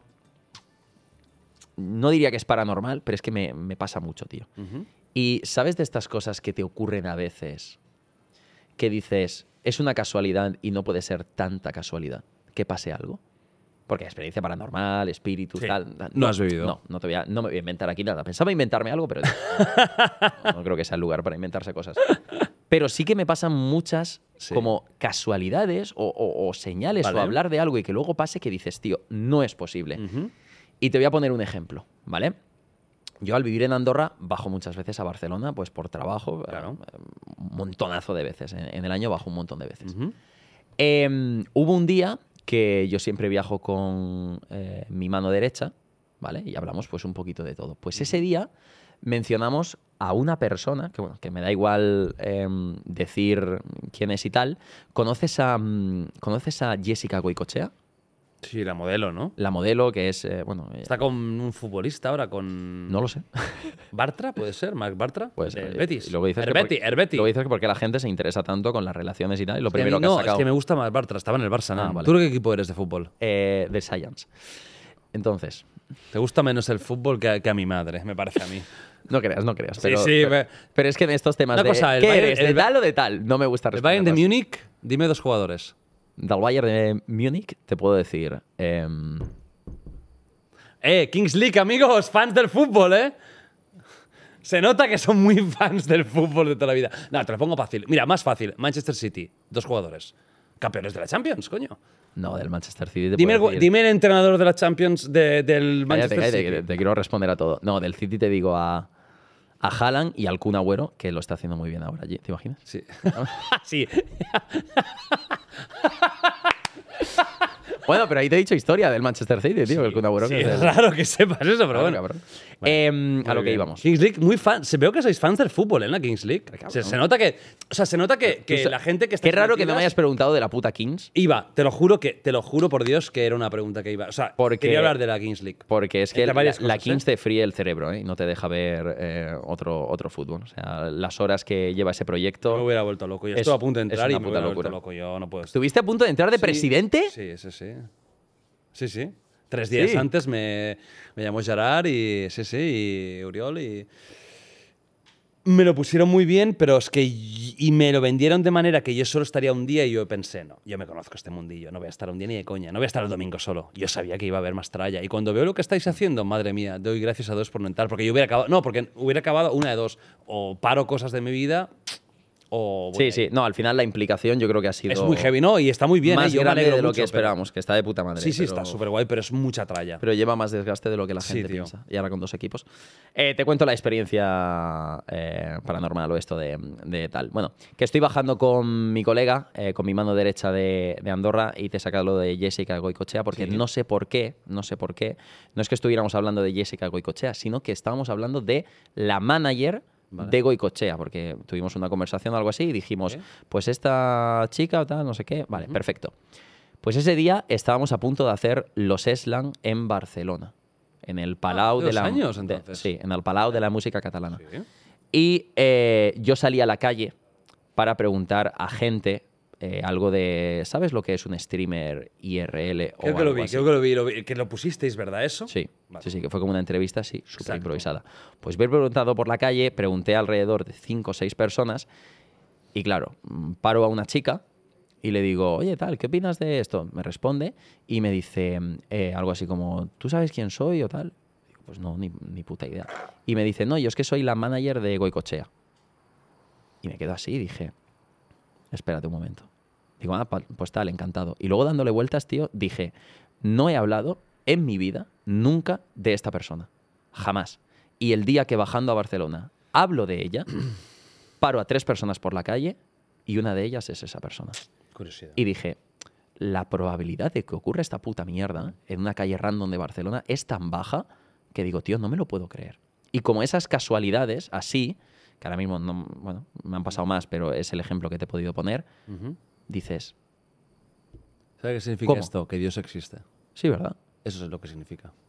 O sea, Dios existe. Es la conclusión de este podcast, Jordi. No, no, o sea, este podcast tuyo es que Willy Rex existe y que Dios existe, las dos. Ya. ¿Te parece? Lo mismo son la misma persona. Que sí. ¿Te imaginas que Dios es Willy Rex? Estoy entrando ya en un trance aquí en el podcast hablando, chaval. ¿Tienes hambre o no? Que estoy... Ahora mismo no tengo ni hambre. ¿Te estarías una hora más? Ahora mismo estoy mareado y tal. Estoy intentando... ¿Cómo acordar- mareado? No, eh, bueno, porque estoy en trance hablando contigo aquí con los focos estos, eh, Sí. bebiendo esto que dices. Sí, bueno, ¿qué sí, cojones? bebiendo un cóctel sin, sin, sin alcohol. No, pero aquí como, como en un ambiente como que te hipnotiza, ¿sabes? De- Dices, bueno, es dentro, David, tío, y, ¿pero esto qué es? y te vuelves loco, cabrón. Claro, y ahora quiero volver. Oye, ¿te lo has pasado bien o no por eso? ¿Has disfrutado? No, tío. Ok, es lo que yo quería. Estoy contento. No, no, Lo sufrimiento heavy. te has sentido incómodo. Por fin. Auron, Ese- Auron, pincha, pincha. Auron, si me estás viendo, eh, Me debes 20 euros. no, venga, me, me debes 50 euros de María. No te imaginas, Auron. Ojalá. Eh, no, full sano, chavales. Auron, ni se te ocurra venir, cabrón. Te pega una turra, te pone la cabeza aquí a recordar cosas que dices, madre mía, con lo tranquilito que estaba yo en mi casa. Y tú que eres de estar en casa, quédate allí con el gato, tranquilito. Hermano, tengo la cabeza como un bombo. Ah, vente, cabrón. Va. Oye, de verdad que ha sido un placer tenerte aquí, guapo. En ¿Sí? serio, me pareces un crack. Siempre lo he dicho. Creo que Ibai, Auron y tú sois de los que mejor comunicáis a nivel de habla. O sea, de habla hispana creo que sois los que mejor comunicáis, tenéis mejor voz, tenéis más facilidad para hablar. Es la coña de Gref, cómo comunica. Sí, y es la puta verdad. O sea, realmente creo que el dominio que tienes de la voz, de la comunicación, del hype, que se hace mucha broma, de los contadores y Mm. todo, es porque tienes ese don. Y eso es súper bonito y consérvalo. Y sigue así, tío. Y, y hazme, hazme un favor. Pégate unas putas vacaciones. Hazme caso. Lo vas a notar. Tú ahora dices que no. Créeme, lo vas a notar. Cuando vuelvas dirás, joder, valía. Pero ya, en plan, ¿este verano? ¿Me la si pela? puedes, sí, hazlo. Es que me da pereza mes, irme de vacaciones en agosto, eh. Tío, mira, no es irte. No hagas nada. Quédate en casa. Me encierro, tío. Te encierras, te haces pajas todo el día, tío. No, Pero no, me pongo a jugar al Final Fantasy. Pues hazlo. Y hasta una semana. Tío, haz un mes de no pensar en trabajo. de no pensar.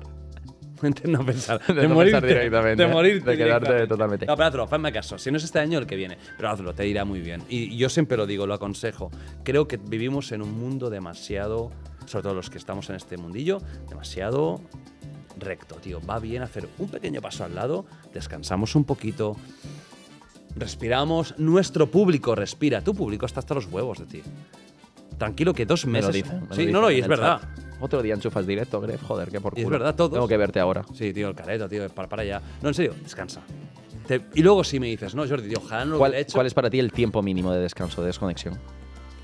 Yo creo que para vosotros, que estáis muy aún metidos. Pa- para mí un que no mes, he- un mes, un mes. que no he pillado Cuatro vacaciones semanas, cuatro semanas. en 11 años. No, hazme, hazme caso, tío, en serio. ¡Un mes, tío! ¡Me vuelvo loco! No, Al segundo día estoy. no, tío, no, no, no, no. haz- hazlo, tío. Para. Paras y vas a otra cosa. Tío, vive la vida. Ve- queda con tus amigos de niño. Haz esto. Y cuando voy a Murcia organizo partidos Vale, de pues, fútbol pues, y todo, pues ¿no? quédate un puto mes en Murcia, tío. No hace falta que vayas al Ahora con Caribe. el calor que hace allí. Y además no se ¿Me voy a Murcia a y además 45 no- grados? No se entiende nada de lo que dicen, es increíble, tío. Te pasa como a yo, Juan. tú. Una Paula locura. Gonu, ahí está, Bueno, tenía que estar aquí. Encantado de estar aquí. Bueno, Muchísimas guapo. gracias. Gracias a todos. Si quieres decir cualquier cosa a cámara, ahora es el momento. Tú puedes despedir como quieras. Haced las cosas con pasión, que es lo más importante, y que os follen.